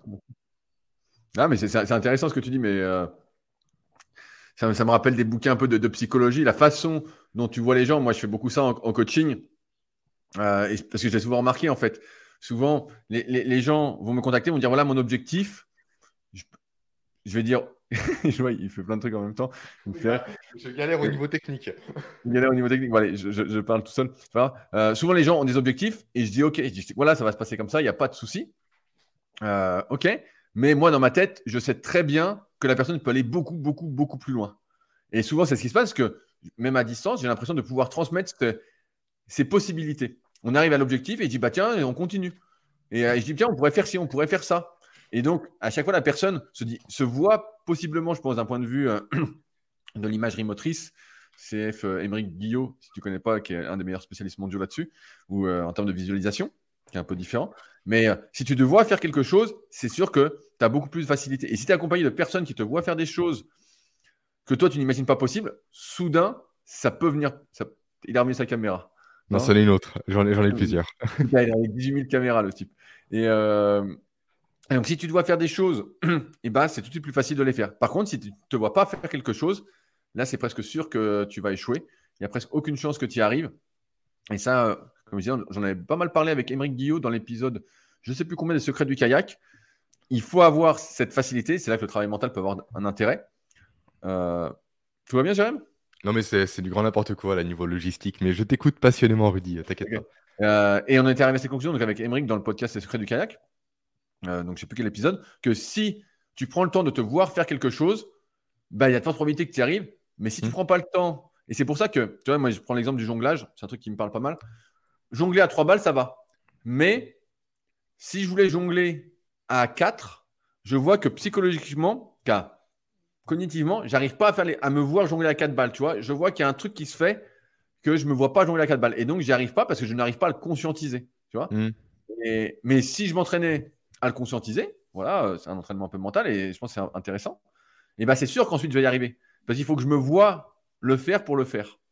Et donc, ça, rejoint ce que tu dis, dans le sens où euh, souvent, on dérive un peu, on s'impose des limites qui ne sont pas vraiment nos limites, Mais comme on, comme on y croit, eh ben, elles deviennent nos limites, deviennent nos facteurs limitants. Et c'est pour ça qu'il faut aussi faire attention aux gens qu'on côtoie. Je dérive sur un sujet qui, me passionne. Parce que parfois, on accorde de l'intérêt, de l'importance, du crédit à des personnes, en fait, qui n'ont pas à en avoir, qui ne savent pas euh, ce qu'il est possible pour vous de faire ou ce qu'il n'est pas possible de faire, qui donne leur avis. Des fois, on est trop impacté par ça, on se dit Ah bah oui, putain, il a dit que je pouvais pas le faire. Comme là, tu cites l'exemple des maths, euh, qu'on a également dit Ah, t'es pas fait pour les maths. Mais la personne, en fait, n'en sait absolument rien. Elle ne sait pas euh, si tu es fait pour les maths ou tu pas fait, ou es fait pour. Elle n'en sait absolument rien. Et c'est pareil dans plein de domaines de la vie où des fois, on se décourage parce qu'un tel a dit ça, alors qu'un tel, en fait, c'est juste un être humain quand c'est pas plus que toi sur tes possibilités. Donc, il faut faire attention aussi à ça et pas accorder du crédit euh, à, tout le monde. C'est pour ça que je dis souvent dans les podcasts Leadercast, si je ne demande pas votre avis, c'est que je ne veux pas votre avis. Sinon, je vous le demande, c'est que ça a une importance. Sinon, c'est qu'il n'a aucune importance. Il y a deux choses sur lesquelles je vais rebondir. Effectivement, tu as, raison, cette notion de. En fait, c'est pour ça que j'ai fait appel à toi également pour la musculation. En fait, c'est pour déléguer ma motivation. Tout simplement. Toi, au début, j'ai fait de la musculation euh, seul. Là, ça fait un an à peu près que je suis en coaching avec toi. Donc, durant 14 ans, j'en ai fait seul, tout se passait très bien. Sauf que maintenant, comme tu l'as dit à juste titre, j'ai deux enfants, j'ai un business, euh, je dois en lancer des nouveaux avec Papa Preneur et j'en passe. Et la musculation, en fait, ne revêt plus autant d'intérêt pour moi qu'avant. En fait, du coup, j'ai beaucoup moins d'énergie à y consacrer. Et en me disant simplement, en fait, je fais appel à Rudy qui a confiance en moi parce que constamment, tu me forces à monter les charges et j'en passe. Ok, ça me va parce qu'en fait, je pose mon cerveau, je fais ce que tu me dis. Tu crois en moi, du coup, en fait, également, j'ai des comptes à te rendre, donc je me motive pour le faire et je le fais. Et ça m'aide vachement. Aujourd'hui, je fais des perfs qui me semblaient juste euh, inimaginables. Et là, je pense notamment. et puis en plus, tu deviens fort, tu vois. Moi, moi je savais que tu deviendrais fort, mais bon, je ne pouvais pas te dire dès le début, tu vas faire ça, ça ou ça. Mais euh, c'est vrai que tu as, un, beau potentiel pour la muscu. Tu as, un mmh. potentiel euh, important. Non, mais je vois Pomplestier. Au début, tu me dis, voilà, on va on en plaisantait. Hein. On va finir à 50 kg. Je suis à plus de 50 kg de laisse sur les pompes. Et moi, maintenant, tu dis à ça au Jérémy d'il y a 6 mois en arrière. En fait, il aurait dit non, c'est pas possible. Donc, je me serais mis une croyance limitante, comme tu l'as dit. Alors que si, au final, je peux le faire. Et l'autre élément sur lequel je voulais abondir, on en a parlé un peu avec Bart quand il est passé sur mon podcast, cette notion de visualisation dont tu parlais. Euh, il parlait d'un mec qui a interviewé qui faisait du ski euh, en descente, avec des slaloms et tout. Et le mec, chaque fois avant ses compétitions, s'imaginait tous les scénarios possibles. Qu'est-ce que je fais s'il pleut? Qu'est-ce que je fais s'il fait chaud? Qu'est-ce que je fais, euh, je ne sais pas, si mon bonnet me gratte? Si mes skis sont mal serrés? S'ils sont mal euh, filetés, qu'est-ce que je fais? En fait, il imaginait tous les scénarios possibles et imaginables pour préparer son cerveau à justement faire face à ces scénarios s'ils se produisaient le lendemain. Effectivement, c'est un gros travail. C'est pas euh, adapté à monsieur et madame tout le monde. Mais typiquement, si on prend le cadre du travail avant une prise de parole, ça peut être intéressant aussi. De dire, OK, mon support marche pas, comment je réagis?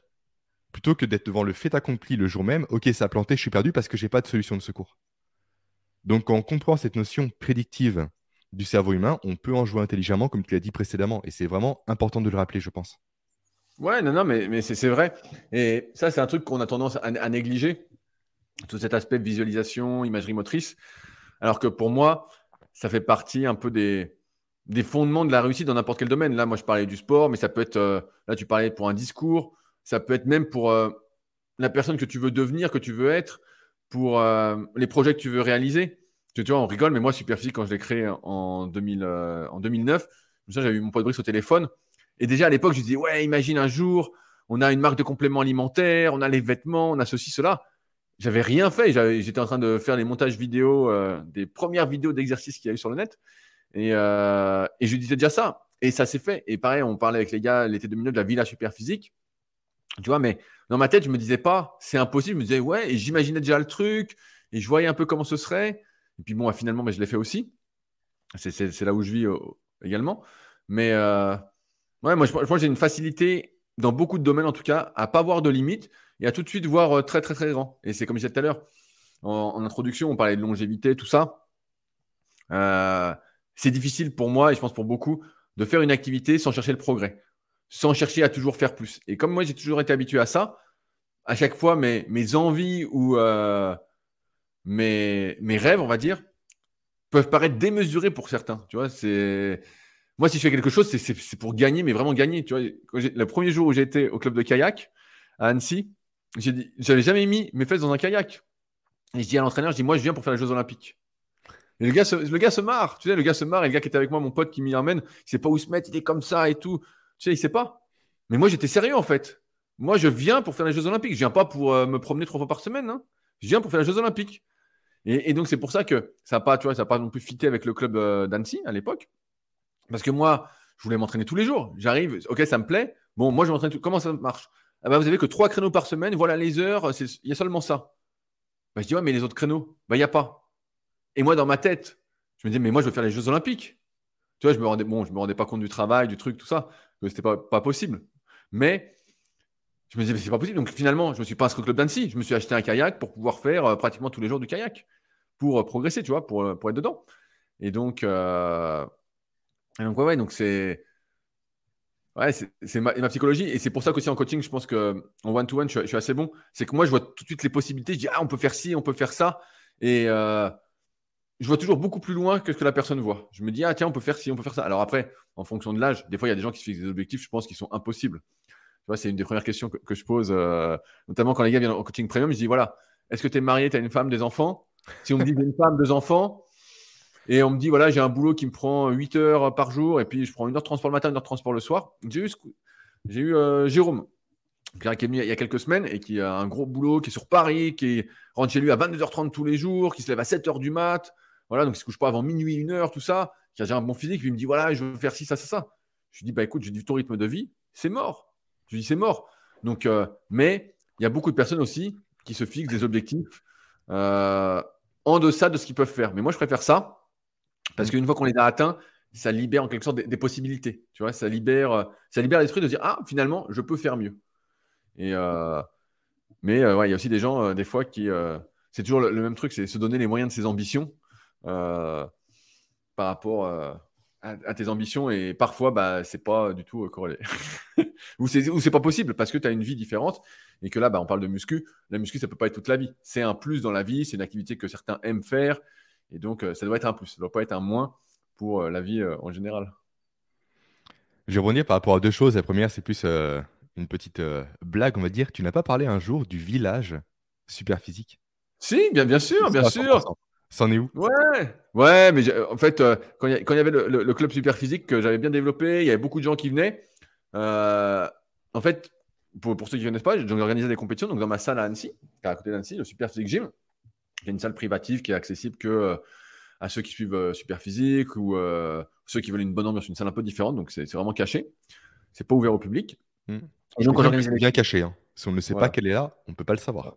Ouais, on ne peut pas savoir. Et, et donc, j'organisais des tournois. Donc, c'était aussi bien en virtuel sur le site clubsuperphysique.org, qui est toujours en ligne, mais qui est plus d'actualité. Donc, on ne peut plus poster de vidéos. Et aussi en réel. Et donc, à chaque fois, il y a des gens qui venaient de toute la France pour faire les concours en réel parce que c'était sympa, il y avait une bonne ambiance, on faisait des photos, des vidéos. Donc, je payais euh, un photographe, euh, un vidéaste, on faisait des repas, donc c'était cool. Et donc, à ce moment-là, beaucoup de personnes voulaient déménager à Annecy. Ils venaient, ils disaient Putain, mais il y a une super ambiance dans la salle, c'est cool, tout ça. Tu vois, ils idéalisaient un peu le truc. Et donc, on en a eu qui ont déménagé, je ne sais pas si c'était le nom, euh, qui ont déménagé dans le coin, qui sont venus, tout ça. Et à ce moment-là, je dis Pas tiens, ça pourrait être une idée de faire ce village super physique en fait, d'acheter un terrain, de construire des logements. Donc, euh, c'est pas le même budget. Hein, là, il faut, quand même, euh, faut quand même y aller. Mais ça pourrait se faire parce que finalement, les gens venaient pour être, entre guillemets, avec les, ceux qui participaient aussi au tournoi. Donc, en fait, ils aimaient bien ce truc euh, de personnes qui étaient dans le même, la même mouvance, l'émulation collective, une des valeurs qui, qui m'est chère, se tirer vers le haut. Voilà, on s'entraînait aussi, mais il n'y avait pas que ça. Il y avait aussi tout ce qui était à côté entrepreneuriat, se lancer à son compte, mmh. ou euh, monter des échelons dans sa boîte. Donc il y avait tout ce truc-là. Et je m'étais dit, ah tiens, pourquoi pas le village super physique? Et euh, bon, après, bah, j'ai arrêté avec le confinement, j'ai arrêté le club super physique et il y avait quelques problèmes, on va dire, moi, qui me, qui me chatouillaient, notamment. Euh, il y en a qui étaient là plus par l'ego que parce que moi, je voulais. qui prenaient ça trop au sérieux, en fait. Qui prenaient vraiment ça comme une compétition, qui gueulaient, il n'y a pas de médaille. Les, les juges qui étaient des copains, voilà, celui qui voulait juger, il jugeait, on n'a rien à foutre. Il m'a pas compté cette rep, donc ça va pas, euh, ça me classe moins bien, tout ça. Il prenait ça trop au sérieux. Puis en plus, comme c'était quelque chose qui me coûtait de l'argent, malgré le fait qu'il y ait une licence, je mettais quand même de ma poche. Hein, c'était un vidéaste ou euh, photographe, ça ne tombe pas du ciel. Euh, surtout quand c'est des bons. Et ben, au final, ce fait qu'avec le Covid, ben, on a arrêté ça. Et donc, cette idée du village super physique est un peu tombée en désuétude parce que finalement, comme je suis moins dans la muscu, j'ai moins ce truc-là. Et pareil, j'ai beaucoup de copains maintenant qui font toujours de la muscu, mais de manière moins intensive et qui font Mmh. d'autres activités à côté. Donc, ce serait plus le village super physique au sens strict que c'était au début, à savoir 100% muscu. Mais là, ce serait plus un, village de, de sportifs, tu vois. Oui, et puis qui partagent les mêmes valeurs, cette notion d'aller de l'avant, de se dépasser, de s'entraider, et ne serait-ce que de bien manger. C'est bête, mais ça joue aussi. Ah oui, ah non, bah, ça, ça c'est sûr. euh, bah, tu écouteras le podcast Lead- Leadercast euh, du Patriote euh, qui sort tout à l'heure là. Euh, Comme tu es dessus, tu vas voir, euh, j'ai été franco. euh. Ça marche. Et euh, du coup, l'autre sujet sur lequel je voulais t'amener, tu as commencé à en parler, mais ce sont les compléments parce que tu as lancé ta marque de compléments. Ouais. Donc, on va boucler un peu avec le sujet central qui est la longévité. Est-ce qu'il y a des compléments longévité essentiels selon toi? Ouais, bah ouais, euh, tu vois, bah justement, je viens de sortir un, un podcast avec euh, Anthony Bertou sur les secrets du sport que tu connais peut-être, Mm. qui est un, un pro de la diète, de la micronutrition Mm. surtout, c'est pour ça que je. Et euh, tu vois, on, en arrive à la conclusion aujourd'hui que tout est contaminé. hein. Tous les aliments sont contaminés, euh, même tu bouffes euh, des sardines euh, en boîte, tu pourrais te dire ces petits poissons, ça va, mais en fait, il y a, plein de polluants dedans. Donc bon, tu peux pas rationnellement en bouffer tous les jours. Après, bon, euh, pour des soucis de, pra- de praticité, tu le fais peut-être, car moi je le fais. Et donc, on en arrive à cette histoire un peu de compléments alimentaires où on peut dire dans les compléments alimentaires, certains ben, en fait sont mieux filtrés, on enlève les polluants. Tu vois, je, je pense à ça parce que je pense aux oméga 3. Pour moi, les oméga 3, issus d'huile de poisson, qualité EPAX, indice Totox plutôt faible, tu te dis, ça pour la longévité, c'est sûr que c'est bien. Un multivitamine, même s'il est sous-dosé, ça a l'air de faire du bien. Après, si on veut aller plus loin, il faut faire des analyses vraiment poussées pour voir si Mm. des déficit en vitamines. Moi, j'ai pas encore fait ça, toi, je sais pas si tu as fait, mais Aurélie le fait très souvent avec le, Ah, le docteur Georges Mouton, elle le fait vraiment. ouais. Elle a un protocole très précis, très précis pardon, pour recalibrer. euh, Et, et alors? Ça donne quoi? C'est impressionnant. Et euh, elle a vraiment un gros protocole assis, notamment au niveau de la thyroïde, qui est affaibli par le stress dû notamment bah, à la parentalité. Ça joue beaucoup, on en parle très souvent, mais c'est le cas. Plus entrepreneuriat et j'en passe, manque de sommeil, parce qu'Aurélie a été insomniaque durant des années. Mais euh, il y a vraiment des, des belles choses à tirer, je pense. C'est un peu Et- comme la posturo, en fait. ça fait combien de temps qu'elle fait ça? Ça va faire un an maintenant. Donc le budget est vraiment élevé. Mais ça fait un an qu'elle le fait. Également, par contre, on a fait tous deux des euh, prises de sang pour les, euh, les réactions inflammatoires. Pour voir qu'est-ce qui crée de l'inflammation en termes d'aliments. Et moi, typiquement, j'ai vu que j'étais, bah, que je réagissais au poulet que je mangeais Ah, merde. constamment avant, que je réagissais également euh, au paprika, à pas mal de choses que je surconsommais. Maintenant, j'ai complètement arrêté quasiment. Et je pense que du coup, mon corps s'est réhabitué. Mais Aurélie réagit, elle, par contre, aux œufs, tu vois Ah aux œufs, aux, aux oléagineux, à beaucoup de choses comme ça qui sont quasiment essentielles pour manger aujourd'hui dans notre mode de vie, tu vois. Donc c'est très compliqué pour elle, mais c'est important de comprendre aussi que des aliments qui paraissent sains sur le papier peuvent impacter notre corps de façon malsaine. Ça Ah, peut créer de l'inflammation, donc de la fatigue. Et donc on reboucle avec les sujets qu'on a vus précédemment. Mais oui, et ça, ça coûte pas très cher. Par contre, un bilan, une prise de sang, c'est à peu près une centaine d'euros. Et tu as vraiment une liste de, euh, de 50 à 80 aliments où justement tu vois la réaction de ton corps. Si ça devient inflammatoire après consommation ou si ça ne l'est pas. Ah putain, c'est là. J'ai déjà des élèves comme ça, des fois ils me font une liste, ils me disent, et je vois, ils se disent putain, ils veulent rien manger quoi. Putain, Il reste rien quoi. Mais est-ce que ces réactions inflammatoires, donc toi qui as creusé un peu le sujet, elles vont euh, se dissiper au fur et à mesure? Logiquement, oui. Parce Ah. que le corps justement se renforce. En fait, le problème, c'est souvent un problème de perméabilité intestinale. Donc forcément, si tu apportes constamment des aliments qui créent la perméabilité, elle ne va pas se résorber. Mais si tu arrêtes d'en apporter, tu prends des bons aliments, des bons prébiotiques, des bons probiotiques, logiquement, au bout de quelques mois, voire quelques années, ça devrait aller mieux. Mais toi, tout ce que je te liste moi, en fait, c'est des réactions inflammatoires légères. Ok. Vraiment, en fait, tu as un code couleur, euh, là où je suis passé, tu as vert, orange, rouge. Grand max, c'est un début d'orange que j'avais. Aurélie, par contre, elle a des rouges vraiment très marqués. Donc moi, littéralement, je pouvais manger du poulet encore toutes les semaines. Juste espacer la consommation, c'est tout. Mais Aurélie, par contre, elle prend un œuf, elle prend feu, tu vois, si je résume. Ah putain, ouais, non, mais j'ai j'ai Alors qu'elle en mangeait tous les jours. Et ça qu'on Ouais. se rend pas compte parce qu'en soi, du poulet bio, fermier, etc., il faut graines de lin, c'est bon. Sauf que pour mon corps, non, ça l'était pas. Du moins pour un moment donné. Donc ça, je l'ai fait, effectivement. Après, les prises de sang plus poussées sur l'analyse, effectivement, de tout ce qui est relatif à, à tes, euh, tes dosages en micronutriments, ça, je ne l'ai pas encore fait, mais je vais le faire. Ok, ouais, bah c'est ça, j'ai vu que c'était un sacré budget. Donc moi aussi, je Un suis là, je dis bon, euh, est-ce que j'y vais, j'y vais pas? Et puis bon, comme j'aime pas Parce trop euh, les aiguilles. Ouais. euh, Mais tu as le budget prise de sang et le budget après euh, protocole pour justement pallier aux carences. Ouais, ouais. Donc, toi, Aurélie a, 20 boîtes de compléments alimentaires. Et c'est un ah, truc de fou. C'est impressionnant. Mais elle a besoin de ça pour l'instant pour se rééquilibrer. Et, donc, elle, a, refait des, analyses après la prise de ses compléments pendant quelques mois pour voir si c'était mieux? Oui, ça va mieux là. Ça va mieux. Elle voit une, elle voit une, amélioration et les indicateurs montrent qu'il y a une amélioration. Et donc, elle est passée par le docteur Georges Mouton. Je sais pas si tu connais. Si, si, monsieur, je, je vois qui c'est. Euh, tu vois ces vidéos avec, avec, les, chats. C'est ça. avec les chats qui sont des hologrammes. Bref, c'est un, sacré personnage, Georges. Ouais, je vois. Lui. Donc, moi, je, reviens sur, le sujet pour. Hmm. J'étais curieux. Mais euh, ouais, bah, pour moi, il y a les oméga 3, c'est presque l'indispensable. Un multi, même sous-dosé, euh, pour ça, moi, avec Super on l'a pas trop dosé exprès, bah, ça semble faire du bien. Après, il y a tout ce qui est. Euh, aujourd'hui, c'est vrai que nous, on essaye de faire au maximum des compléments pour la longévité. Donc là, on vient de sortir par exemple Super Articulation 40 plus. Donc, qui reprend bah, forcément de la glucosamine, de la chondroïtine. On a ajouté du boswellia, de l'arpagophytum. Donc, que des choses entre guillemets pour la longévité. On propose aussi du collagène. Donc, euh, mm. contrairement à beaucoup de marques, on fait du collagène marin euh, issu de, poissons bretons.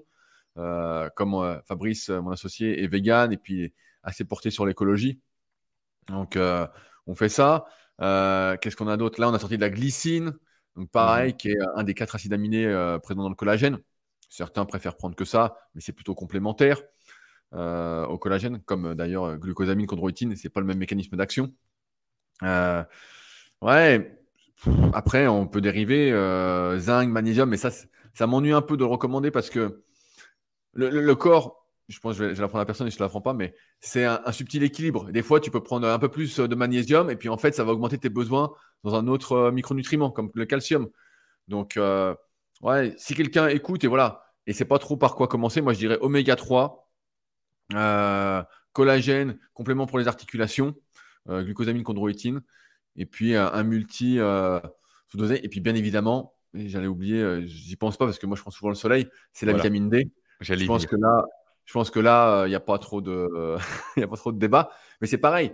Quel dosage Tu vois, hier, j'en parlais avec mes élèves en BPGEPS parce que je leur donnais un cours euh, sur les compléments alimentaires et je disais sur la micronutrition, le problème, c'est qu'il faut faire des analyses pour savoir combien il t'en faut. Tu peux pas prendre la vitamine D comme ça et dire voilà, je prends 1000, 2000, 3000, 4000, 5000. On n'en sait rien. En fait, il faut faire une analyse à partir de là, prendre des doses, refaire des analyses pour voir ce qui se passe. Je me souviens, moi, j'ai des potes, je pense euh, à Yann de la Team Super lui, il avait des taux de vitamine D sans rien prendre qui étaient énormes. À l'époque, ça s'est démocratisé. Il, avait fait des analyses, c'était incroyable. Et à l'inverse, on avait euh, un pote qui était médecin, donc euh, Patrice, qui lui, en fait, avait été presque au plus bas quoi, de mémoire, tu vois. Et, donc lui, il devait en prendre plein, plein, plein, malgré le fait qu'il était bronzé, tout ça ce qui montre, tu vois, comme tu parles des réactions inflammatoires, c'est que la, micronutrition, c'est quand même un sujet sérieux. Et je suis souvent euh, surpris que beaucoup d'athlètes de haut niveau, mais bon, quand je vois leur alimentation, pour beaucoup, ça ne m'étonne pas trop non plus, mais je suis surpris qu'ils n'aillent pas creuser là. Tu vois, euh, mm. moi, si j'étais euh, vraiment à fond, à fond, à fond, mais c'est un des trucs que je ferais tout de suite, quoi, vraiment, pour vraiment avoir le meilleur équilibre possible, quoi. Donc, Là, aujourd'hui, je passe pas le cap parce que je me dis, bon, il y, a plein de trucs que je peux encore optimiser et j'ai peut-être pas envie d'aller aussi loin. Ça, c'est comme euh, aujourd'hui, on peut faire analyser un peu son génome. Je sais pas si tu l'as fait ou pas. bah, Aurélie a fait aussi euh, la génomique. Elle l'a fait. Ah, elle l'a fait. Et alors, elle a, pas pris, elle, a pris, pris peur ou pas? Non, elle est ApoE1 de mémoire, donc elle a vraiment le gène ancestral de base. Donc, ah. euh, ah, c'est une chromagnon. C'est une ça, donc elle doit manger davantage effectivement de, de lipides que de glucides. Mais, pour, le reste, elle a, vu, aussi parce que tu as, ça, mais as, là on parle à peau, c'est juste un gène parmi tant d'autres. Hein. Mais euh, moi, bah, j'ai un copain, Nico, peut-être qu'il nous écoutera, et euh, David aussi, bah, que tu connais aussi. On mmh. fait le test euh, chez Self Care, je crois.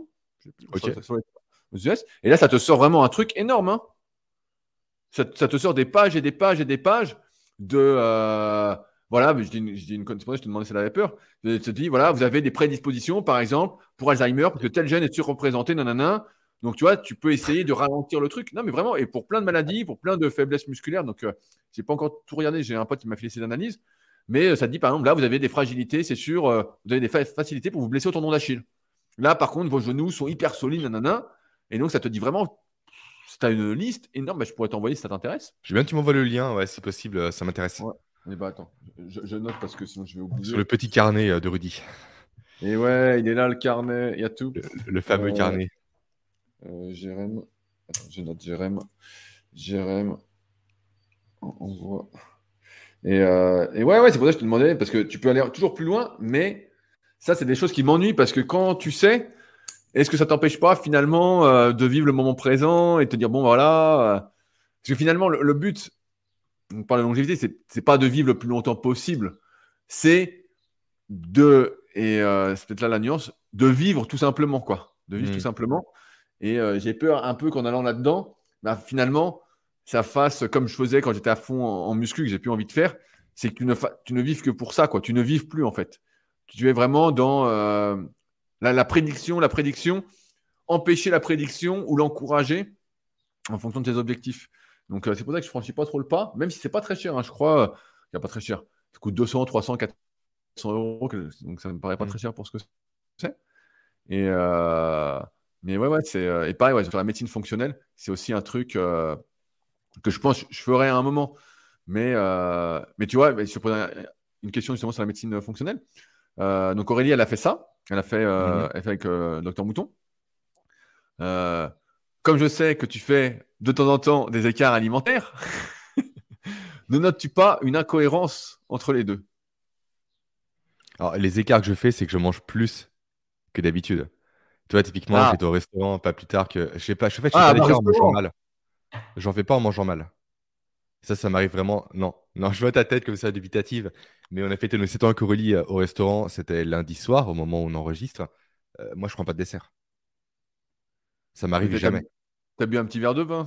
Je... Non, je ne bois pas d'alcool. Mais qu'est-ce que tu as mangé? Qu'est-ce que tu as mangé Tu as, mangé une salade avec de l'huile d'olive et euh, du riz au restaurant quand même? J'ai mangé littéralement des tomates cerises avec une, de la mozzarella à la truffe en entrée. Et après, j'ai mangé une brochette de magret de canard et de la salade. Putain, honnête, honnête, solide.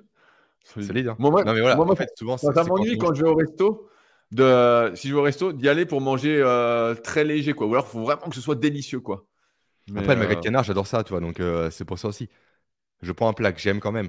Mais si les seules choses que des fois, c'est pas un écart, mais quand je fais pizza maison pour mes enfants, tu vois. Là, ça peut être le cas. Et encore, ah, elle est maison. tes enfants? Ah non, à dire en parlant de ça, c'est non, pizza maison, pas de sans gluten, que des choses bio. Non, non, j'empoisonne pas mes enfants. Et en parlant de ça, ça te fait réagir parce que maintenant, mon, deuxième est à la crèche. Avant, on avait une nounou qui était à domicile, donc euh, il mangeait parfaitement ce qu'on lui donnait. Là, il donne des pitchs à un enfant qui a, oh, Il a 18 mois. Ah merde. Alors qu'il est malade en plus. Il ah, donne des pitchs. En fait, il les impose un goûter le matin à un enfant qui n'a pas faim en proposant de la MERDE des pitchs à un ah, enfant qui a dit. Bref, ah, ça m'a vraiment mis hors de moi. Ça, on parle très souvent au niveau de l'éducation. On peut tout bien faire au niveau parental, mais après, on ne gère pas les facteurs extérieurs. Ah, moi, je vois Nathan, un plus grand, il revient souvent à l'école avec des bonbons. Parce que ce sont des anniversaires. Mais ça devrait être interdit à l'école des bonbons. C'est euh, mal au cœur. Hein. Des pitchs, putain, les 18 mois des pitchs. Les... les... bonbons, ça me choque moins parce que s'il en bouffe 2-3, je te dis, bon, voilà, je sais pas combien il en bouffe. Mais là, les pitchs, euh, ça, c'est une merde. Hein. Ça, c'est. Euh, et puis un, enfant de 18 mois, quoi. ça n'a aucun sens. Tu lui imposes du gluten, du sucre, du lactose, euh, du chocolat dégueulasse. Bref, ça n'a aucun sens. Le tout dans l'aluminium en général. Bref, c'est parfait. Oh là là, le combo. Ah bah, cherche pas, il a déjà un cancer avec Alzheimer. c'est que souvent on dit que les trois premières années sont les plus importantes et il les a pas encore franchies, donc euh, ça nous embête vraiment. Envoie-le-moi en stage, je vais m'en occuper, moi, t'inquiète. Hein il fait passer nuit depuis trois nuits, donc euh, ça devrait, ça va aller? Ah, tu veux toujours ben oui, eh, je vais lui mettre un scotch sur la bouche, ce sera réglé. Hein. ça s'appelle du mouth stepping. oui, je le sais. voilà. Il va respirer par le nez, ça va l'entraîner en plus. Sous couvert de mouth stepping, il parle plus. Merci Rudy pour ton temps. Je pense qu'on arrive au bout. Tu as des choses que tu voudrais aborder pour terminer? Non, non, bah après, moi, je, suis toujours euh, bavard. Je peux parler de tout, de rien. Il y a plein de sujets qui, m'intéressent. Donc, euh, non, bah c'est cool. Bah, je, vois, je vois ton expansion, en tout cas. Euh, voilà, tu as lancé Papa je n'ai pas encore écouté. Je vois que ton podcast, bah, tu fais des longues interviews en ce moment. Euh, voilà. Puis après, bah, j'ai d'autres questions, mais ce sera plus pour le hors antenne. Avec plaisir. Avec plaisir. Eh bien, à tout de suite hors antenne et puis à très vite sur le podcast ou chez toi aussi. Hein. Donc, je rappelle, Leadercast, là où tu rentres un peu dedans, où tu es un peu perso, tes réflexions du jour, on va dire. Bah, voilà, du, du, moment. Le podcast privé sur Patreon, voilà, sur patreon.com, ça leadercast. Donc, euh, bah, il y a de plus en plus de monde où je partage bah, des choses en fait que je peux pas trop aborder, on va dire publiquement, parce que euh, on va pas dire que je tape, mais euh, voilà, je dis vraiment ce que je pense. Et euh, des fois, ça peut être un peu dur pour la majorité des gens. Donc, et où je mets également une revue de presse, c'est-à-dire bah, les meilleurs liens de la semaine que j'ai consultés pour faire gagner du temps. Donc, je sais pas si toi tu les regardes ou pas, mais mais ouais, j'essaye de faire une belle sélection et tout, de trucs vraiment intéressants. Bah, comme je fais beaucoup de vélo en ce moment, euh, je regarde aussi pas mal de documentaires de trucs, donc euh, en plus de tous les podcasts que j'écoute. Mais voilà, pour faire gagner du temps, des trucs que je trouve intéressants. Ils ont Patreon. Et puis bah, après, il y a Super Physique Podcast. Donc on parle de muscu euh, et un peu de longévité aussi de plus en plus, en muscu en tout cas. Et puis les secrets du sport, où j'interviewe bah, plein de personnes, on va dire, qui sont à haut niveau dans leur domaine, en leur posant bah, toutes mes questions, qui ne sont pas les questions qu'on entend habituellement. Parce que moi, je suis plutôt un passionné euh, de savoir euh, ce qu'ils font vraiment et pas de mmh. leur plat préféré ou de leur couleur préférée. Ça, ça ne m'intéresse pas. Ou de comment ils ont commencé. Souvent, tu sais, dans les podcasts qu'on écoute, souvent les gens disent bah, voilà, comment tu as commencé, comment tu as commencé, comment tu as commencé. Bon, à un moment, euh, ils ont tous commencé les sportifs de niveau à 8-10 ans, voire avant. Bon, Je mmh. connais l'histoire, donc moi, ça ne m'intéresse pas du tout. je ne veux pas savoir comment ils ont commencé, je veux savoir ce qu'ils font aujourd'hui et comment ils en sont arrivés là, l'évolution de l'entraînement, tout ça. Bref, ça, c'est dans les secrets du sport. Et ça, c'est tous les mardis à 10h30. J'ai une dernière question rapidement. Le sujet de l'eau, tu t'y intéresses ou pas? Ouais, ben j'ai euh, justement là, j'ai un, un petit gros sujet ça aussi. Hein. Parce que j'ai changé euh, mon robinet et j'ai plus assez de. Il n'est plus assez long, en tout cas, je je sais pas comment ça s'appelle, pour brancher mon filtre à eau. Ok, donc tu as un. Comment ça s'appelle C'est un. J'ai un osmoseur inversé. Osmoseur, voilà, oui. Hmm. Mais euh, plus, plus fontaine et tout, c'est un truc assez cher que j'ai là. C'est pas juste la carafe ou quoi. Euh, mmh. C'est un truc à 500 balles. Et euh, là, justement, on va changer mon robinet sous peu pour plus, pour plus remettre ça, justement. Ouais. Parce que l'eau est empoisonnée. Hein. L'eau, c'est sûr que. J'ai un filtre hein. Blackfeld de mon côté qui est très très bien. Et j'ai entendu récemment, est-ce que c'est vrai ou pas? J'ai pas le temps de vérifier. J'en ai entendu parler lundi soir, je crois. Euh, comme quoi, effectivement, les femmes prennent la pilule, je t'apprends rien. Du coup, beaucoup d'oestrogènes sont versés dans l'eau. Ah, bien sûr. Ce qui fait que tu as des animaux qui, aujourd'hui, deviennent homosexuels à cause de ça, à cause d'une surprésence d'oestrogènes. Et un mec qui, va, qui pousse le raisonnement encore plus loin en disant qu'aujourd'hui, les problèmes d'identité de genre et j'en passe viendraient en partie de l'eau consommée. Ah, non, mais ce qui est, sûr, c'est qu'on comme sujet. C'est sûr qu'on retrouve plein de traces de doses, certes infimes peut-être, euh, de médicaments ou de pilules ou de quoi que ce soit dans l'eau qu'on boit. Elle n'est mm. pas bien filtrée. C'est pour ça que moi j'avais acheté un filtre. Mais là, ouais, ça fait euh, un petit moment que j'ai pas pu brancher ma fontaine, donc euh, je vais la rebrancher. Mais ouais, ça c'est sûr que c'est un truc que je fais attention. Mais pareil, c'est un truc que j'aurais dû faire attention auparavant, mais il a fallu du temps avant que j'y sois sensible. Mm. Mais ceux qui n'ont jamais bu de l'eau filtrée, quand vous buvez la première fois, vous dites Ah, elle n'a pas de goût. Oui, oui, oui. oui. Elle n'a pas de goût. Mais le pire, c'est l'inverse, c'est quand tu repasses à de l'eau normale. Je ne peux plus la boire l'eau du robinet. Ouais, bah là, moi, là, moi, je me suis réhabitué, donc ça va, mais. C'est dur. Hein. je, vais, je vais rebrancher mon truc exprès euh, pour m'en occuper. Ça marche. Allez, Rudy, à très vite. Ouais, à très vite. Salut tout le monde. Salut.